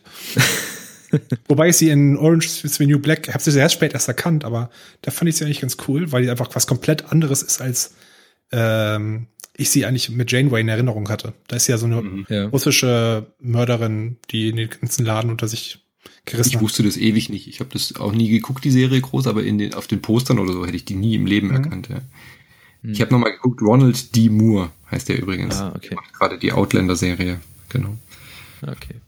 Ja, ansonsten, äh, Star Trek freuen wir uns sehr drauf. Mhm. Ich weiß nicht, was, was sagst du zu den Filmen, die jetzt gerade laufen? Ja, sind halt Star Trek Kinofilme, oder? Es Ja, ne? Nette, nette Action, äh, schöne Schauwerte, aber hat halt mit Star Trek einfach wenig zu tun. Aber ich finde, alle Star Trek-Filme sind so. Also, also auch die TNG-Filme, da saß ich früher auch immer drin und habe gedacht, okay, nett, die Charaktere wieder zu sehen und die Enterprise, Mhm. aber das sind nicht die Seriencharaktere, die benehmen sich alle anders und die Story ist meistens irgendwie auch viel actionlastiger. Deswegen bin ich bei den neuen Filmen auch gar nicht so sauer. Ja, das finde ich. Ja, das Man stimmt. kommt als, ich habe irgendwann halt ab den ähm, First Contact, irgendwo habe ich aufgehört, die äh, Filme zu Star Trek Filme zu schauen. Ich glaube, das haben die meisten auch gemacht. Das war, glaube ich, das war, glaube ich, die beste Entscheidung, einfach einen ganzen Reboot zu machen und sagen, alles ist jetzt raus, alles, alles was vorher passiert ist, in Büchern steht, äh, stimmt jetzt nicht mehr. Das ist jetzt aktuell, wir können jetzt machen, was wir wollen. Und es kommt auch keiner und sagt uns, aber die Romulaner sahen doch ganz anders aus. Nee, das ist egal. Das ist, es war eine kluge Entscheidung, zumindest aus erzählerischer Sicht, finde ich zumindest. Und ich finde es gut, dass die Serie aber das nicht mitmacht. Dass die Serie Ja. sagt, wir sind nicht in diesem Zeitstrahl. Das ist wirklich eher so Fandom, äh. Da können wir machen, was wir wollen. Da können wir auch die Beastie Boys äh, über, übers Raumschiff rausschallen. Und dann genieße ich das auch im Kino, solche, solche Späßchen. Ähm, was mir aber gefallen hat, war diese positive Stimmung in dem Star Trek-Film. Ja. Also so diese, diese, diese Raumstadt, Raumstation zu sehen, weil wenn ihr den aktuellen jetzt gesehen habt, wo diese, wo die ganzen verschiedenen Völker und Rassen und Hautfarben und, und ähm, alle sich dort treffen und alle so diese, dieses positive Weltbild irgendwie haben. Und das war Ja. total Star Trek. Und das habe ich ehrlich gesagt in, im, im Kino und in, in Serien in letzter Zeit vermisst, weil ich mag auch gerne Dystopien und ich spiele so Spiele wie Fallout total gerne. Aber Star Trek hat halt immer so diesen positive, positive Utopie-Vibe. Ja. Und das können die Filme, finde ich, ganz gut. Aber was ich manchmal nicht ganz nachvollziehen kann, ist, ich habe auch so das Gefühl, in den aktuellen Star Wars Film, äh, Star Trek Filmen gibt gibt's da jetzt Geld oder gibt's da jetzt kein Geld? In der Serie war das ja definitiv abge, abgeschafft. Genau, ja. aber in dem, in dem Film hatte ich irgendwie das Gefühl, dass auch gerade, wo Kirk an der Bar sitzt, mhm. hatte ich das Gefühl, dass er mit irgendwas bezahlt oder ich weiß es nicht. Wurde nicht groß thematisiert. Auf Wurde nicht groß thematisiert, aber das war was, wo, wo ich etwas verwirrt war, weil da irgendwie diese, diese typische Thekensituation mit Geld eigentlich da so ist. Ich mhm. weiß es nicht. Mhm. Habe ich naja. nie drüber nachgedacht, aber jetzt, wo du es sagst. Womit das ist ja, das ist ja Enterprise, also der kommunistische Traum. Ja. Ja, ja, das auf jeden Fall. Ja. Gut. Ja. Habt ihr sonst noch was zu Star Trek? Äh, nee. Ich Glaubt ihr denn, die wird gut, die Serie? ich glaube schon. Kann Star also Trek noch funktionieren im Fernsehen heute? Naja, was heißt im Fernsehen? Ähm, ich weiß nicht, wo, wo wird die laufen? Also CBS äh, äh, exklusiv, aber bei uns äh, außerhalb Amerikas auf Netflix. Mhm. Ja, gut, dann. Dann wird die laufen. Ja, denke ich auch mal. Denke ich auch. Ja. Ich meine, die Zielgruppe, die lebt noch, das ist. Danke, danke.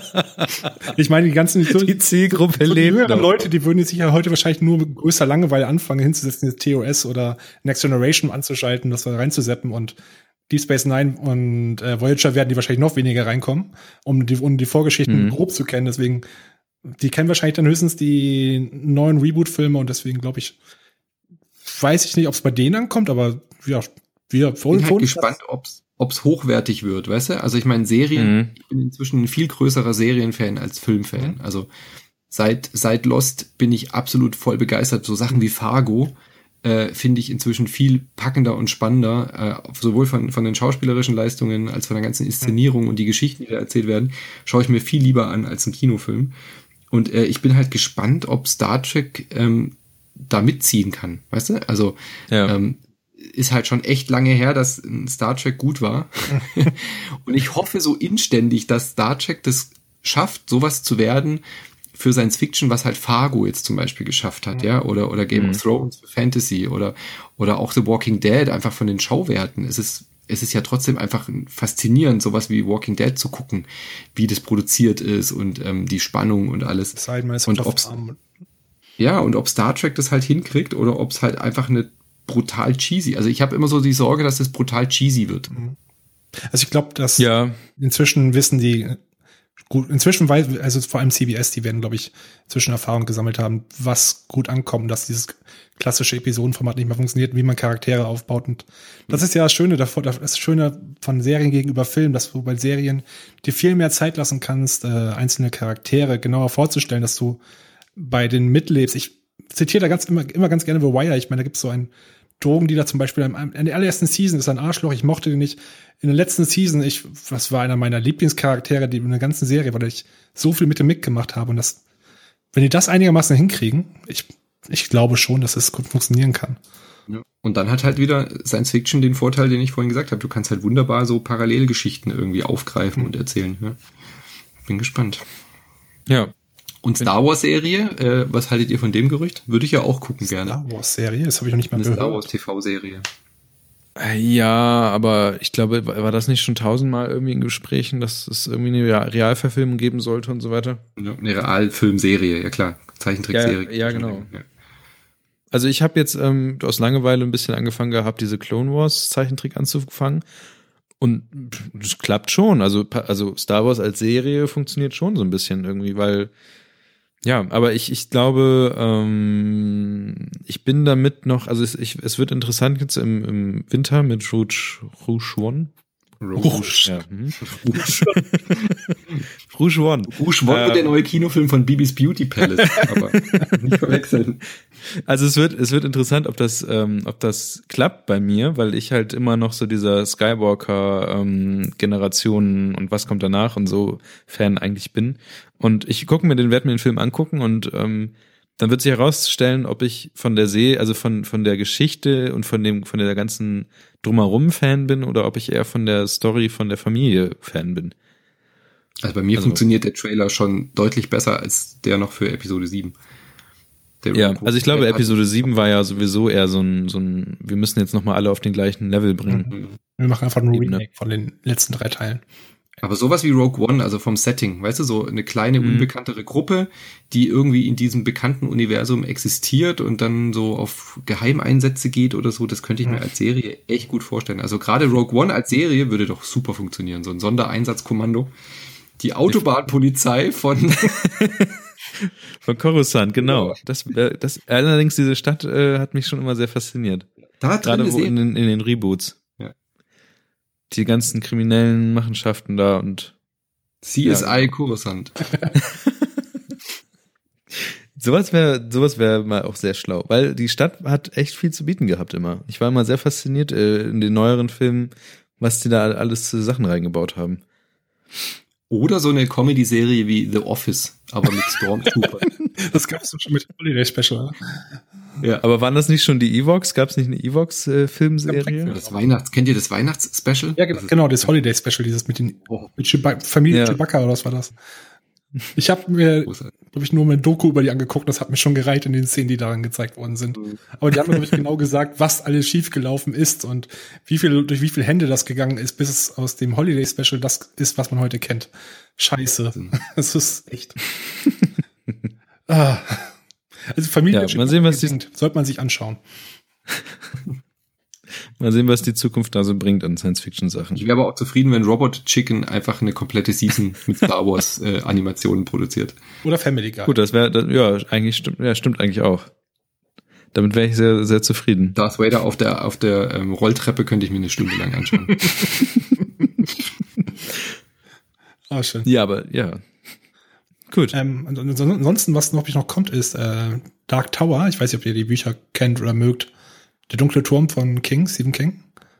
Ach, da war was. Ja, das, Was war? das äh, ist halt dieses ungefähr 5000 Seite dicke Epos, was sie jetzt irgendwie in drei Filmen unterbringen sollen, was definitiv viel, viel, viel zu wenig ist, um das irgendwie ansatzweise darzustellen. Das wäre eine super Serie, eine super Serienidee eigentlich, das Ding so unterzukriegen. Ich Okay. weiß nicht, kennt ihr das Ganze? Ich kannst du mal kurz eben erzählen, ich, irgendwas klingelt bei mir im Hinterkopf. Okay, ich bin gespannt. Nee, aber nein, kannst du das so, eben erklär, äh, erklären? Was? ähm, das ist, wie gesagt, ist Stephen King. Ähm, es handelt, es fängt als Western an. Es werden viel, ganz viele kleine Geschichten in diesen Büchern erzählt, aber im Wesentlichen ist die große Geschichte, dass äh, der Revolvermann Roland äh, durch die Wüste zieht. Revolvermann ist auch. das, das ist die deutsche Revolvermann das Roland. ist ganz genau, das heißt halt Revolver, der Revolvermann ist eine, ähm, ist ein, wie heißt das, eine, gehört zu einer bestimmten Art von Gruppe. Wie es ist quasi Jedi Ritter in der Stephen King Welt sozusagen. Bloß mit Revolvern. Die Revolvermänner. ist, ähm, der zieht, ihr, ihr jagt den Mann in Schwarz, so heißt er einfach nur. Und in den späteren Büchern wird das total abgefahren, weil plötzlich ganz viele andere Geschichten von Stephen King darin auftauchen. Unter anderem in einem der Bücher tritt er einfach selber auf.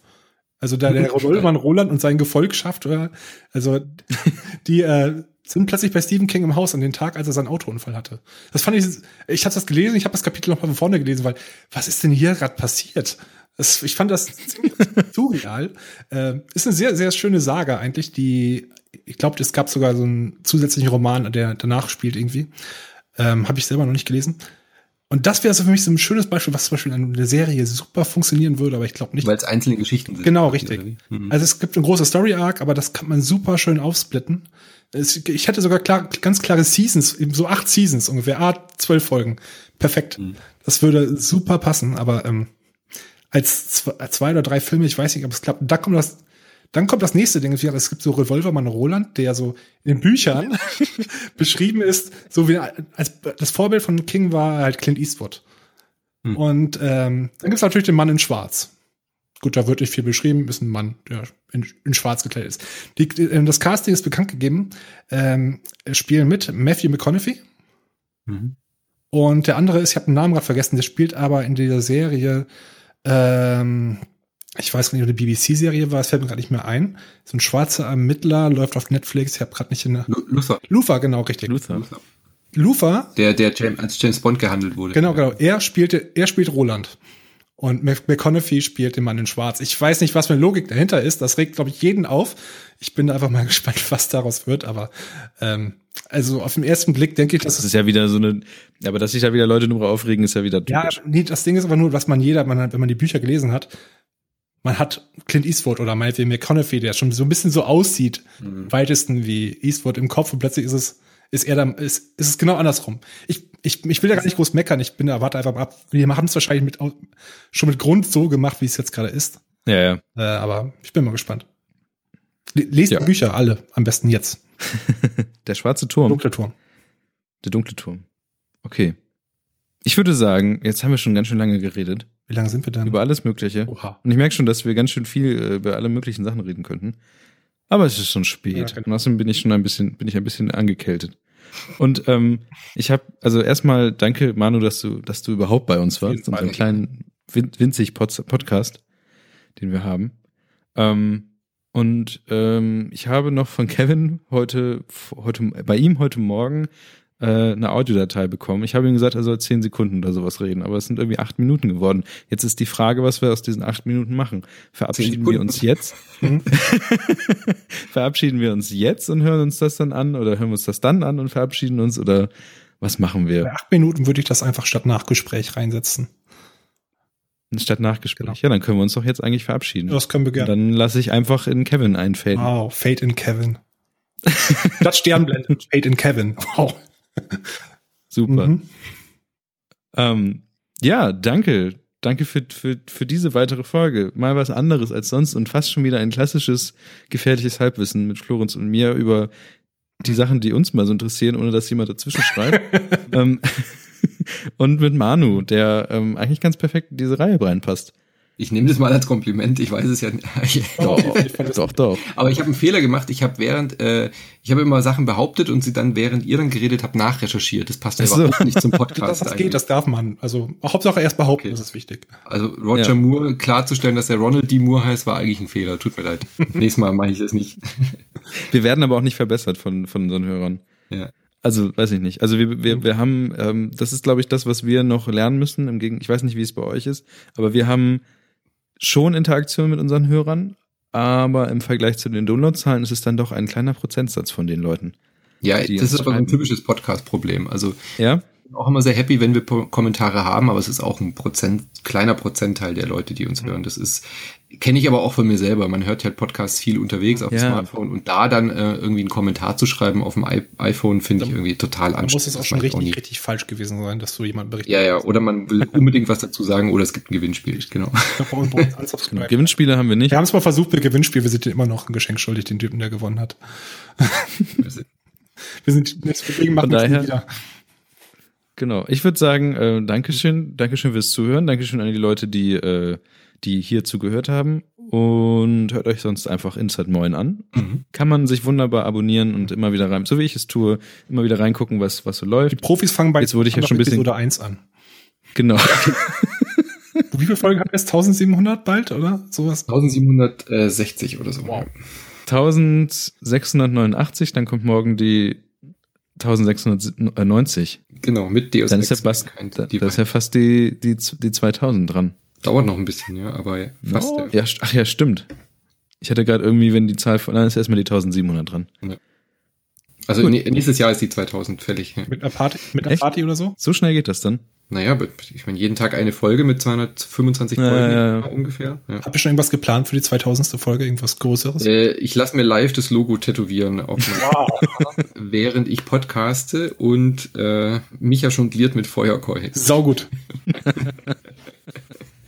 nee, aber das mit dem Logo tätowieren live habe ich, äh, also live nicht, aber zur tausendsten Folge wollte ich mir schon das, dieses Croissant-Logo tätowieren lassen. Mhm. äh, habe mich aber noch nicht äh, für einen Tattooisten entschieden. Aber vielleicht mache ich das wirklich live in der 2000. und ich muss nebenher reden. Das wäre doch eine Challenge. Gut. Ähm, wie man schon hört, ich, ich möchte Tschüss sagen. Meine Stimme wird immer tiefer, habe ich das Gefühl. Ähm, danke, Florenz. Danke, Manu. Gerne. Wir reden nachher wahrscheinlich noch. Ich würde sagen, ich spiele jetzt einfach den, ich mach, ich spiele jetzt einfach den Kevin ab und äh, sage Danke fürs Zuhören. Bis morgen. Und und genau für alle anderen bis morgen für Manu. Auf. Tschüss. Ciao.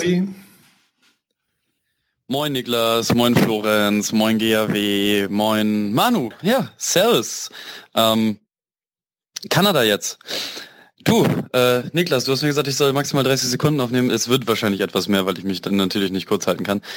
Äh, mein Videotagebuch, was du mir empfohlen hast, war gestern am ersten Tag schon 15 Minuten lang. Äh, das soll das jetzt hier nicht werden. Aber gibt so ein paar Randfacts, die man mal irgendwie äh, äh, äh, sagen muss. Erstmal, äh, Kanada, großartiges Land. Gestern äh, waren wir ähm, komplett in, in Downtown Vancouver unterwegs. Ähm, krass. Danach sind wir in Stanley Park. Ähm, unfassbare Natur, wunder, wunder, wunderschön. Ich habe einen verfickten Kojoten gesehen.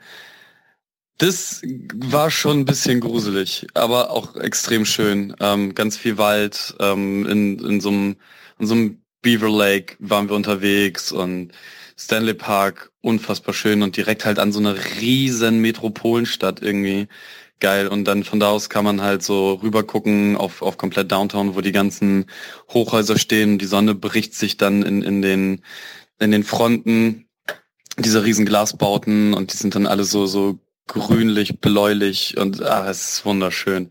Ähm, sämtliche Klischees, wie die Kanadier drauf sind, äh, so leid mir das tut, liebe, liebe Kanadier, aber es stimmt einfach. Ihr seid, ihr, ihr seid halt einfach die besseren Menschen. So, man muss es sagen, wie es ist. So freundlich und zuvorkommend und nett und einfach unfassbar freundlich und alle haben immer ein Lächeln auf den Lippen und ähm, Mag vielleicht oberflächlich sein, aber ganz ehrlich, es ist einfach wunderschön hier zu sein. Ähm, Sarah, unser, unser Host hier, ist auch unfassbar nett. Ähm, wir sind irgendwie in ständiger SMS-Korrespondenz, ähm, weil ja, wir sind halt manchmal einfach ein bisschen dumm. Äh, allen voran natürlich ich. Äh, wir kaufen auch die ganze Zeit äh, lustige Scheiße. Jetzt gerade rechts neben mir steht so äh, Marvelous Mixes von von äh, Cadbury. Das Zeug nennt sich Dairy Milk und ähm, da ist so äh, Schokolade und salzige Cracker, Pretzels und so Zeug drinne. Ähm, geile Cherry Coke und äh, Mellow Mood, was schmeckt wie äh, Spülwasser. Und dann habe ich hier noch so ein äh, Crime City Soda Peppers Brew Zeug, was irgendwie fürchterlich ist. Wir waren gestern in so einem äh, 1 Dollar Shop, da haben wir pinkes Duct Tape gekauft. Wir haben einen äh, Michelangelo Pizzaroller aus so einem Comic Store. Ich habe äh, mir jetzt schon mal äh, von den Vancouver Canucks ähm, uh, We are all Canucks, ähm, was sich frei übersetzen lässt in Wir sind alle Canucks, eine äh, ne, ne Cap gekauft, ähm, wir, wir haben komische Dog Treats gekauft und äh, wir geben so viel Geld für Scheiße aus. Aber es ist wunderschön. Ähm, ja, krass langer Flug, irgendwie 20 Stunden unterwegs gewesen, bis wir dann hier waren. Also wirklich von Aufstehen bis äh, den Fuß auf kanadischen Grund setzen, war es ähm, fast genau 24 Stunden. Ja, heute äh, äh, latschen wir noch ein bisschen in, in Dings rum, in äh, Downtown und gucken uns nochmal so, ein, so einen riesen Market an und ähm, wahrscheinlich springe ich heute in, in, in den äh, Pazifik. Das wird ziemlich geil. Und dann müssen wir uns mal gucken, weil wir jetzt die Tage irgendwie in die Rockies wollen, ähm, ob und wie wir da hinkommen. Wahrscheinlich werden es äh, nicht ganz die Rockies. Wir haben uns das jetzt mal gerade angeguckt. Wir fahren halt irgendwie dann neun Stunden bis zum Banff National Park, wo wir irgendwie hinwollen. Deswegen wird es wahrscheinlich eher nur die die äh, Gebirgskette, die direkt an Vancouver dran ist. Ähm, ich glaube, das sind die Ocean Mountains oder so. Ähm, äh, nee, genau, die Coast Mountains sind es. Einfach Millionen Eindrücke gerade, alles viel zu viel. Ich könnte jetzt wahrscheinlich irgendwie noch 20 Minuten weiterreden. Ähm, gestern Nacht waren wir zum Beispiel ähm, irgendwie in dem in, in der Altstadt unterwegs, was halt irgendwie so ein bisschen touristisch ist. Und da sieht man dann halt auch so so ähm, die Gegenseite zu zu dem was was man halt so in Downtown sieht, also den den ähm, halt unfassbar viele Penner. Ähm, äh, Dumpster Diver werden die hier genannt, weil es gibt ja auch sowas wie Pfand und äh, die Leute laufen halt so durch, durch die Wohnviertel und überall und springen halt dann in die Müllcontainer rein und versuchen halt alles, was sich irgendwie zu Geld machen lässt, da rauszuholen. Und die sind halt gestern Nacht irgendwie alle unterwegs gewesen. Die Malls haben einfach auch die ganze Nacht durch auf, weil da noch irgendwie ein, zwei Shops drinne sind, die dann nachts noch Sachen verkaufen. Da gehen die sich dann halt hin und waschen. Da sind wir gestern auch irgendwie zwei, drei zwielichtigen Gestalten irgendwie entgegengekommen. Aber auch die, das muss man ganz ehrlich sagen, ähm, man, man ist natürlich hier drüben so ein bisschen Kulturschock und, und ähm, ja, keine Ahnung, zwielichtige Gestalten. Man, man, man weiß ja, wie, wie in Deutschland Penner sind so. Da hat man jetzt halt irgendwie nicht so ähm, krass äh, Probleme oder sonst irgendwas mit so, aber hier drüben kennt man die nicht. Und ähm, man ist dann vielleicht auch ein bisschen ähm, vorbelastet durch, durch, durch so amerikanische Serien und, und Filme und hast du nicht gesehen.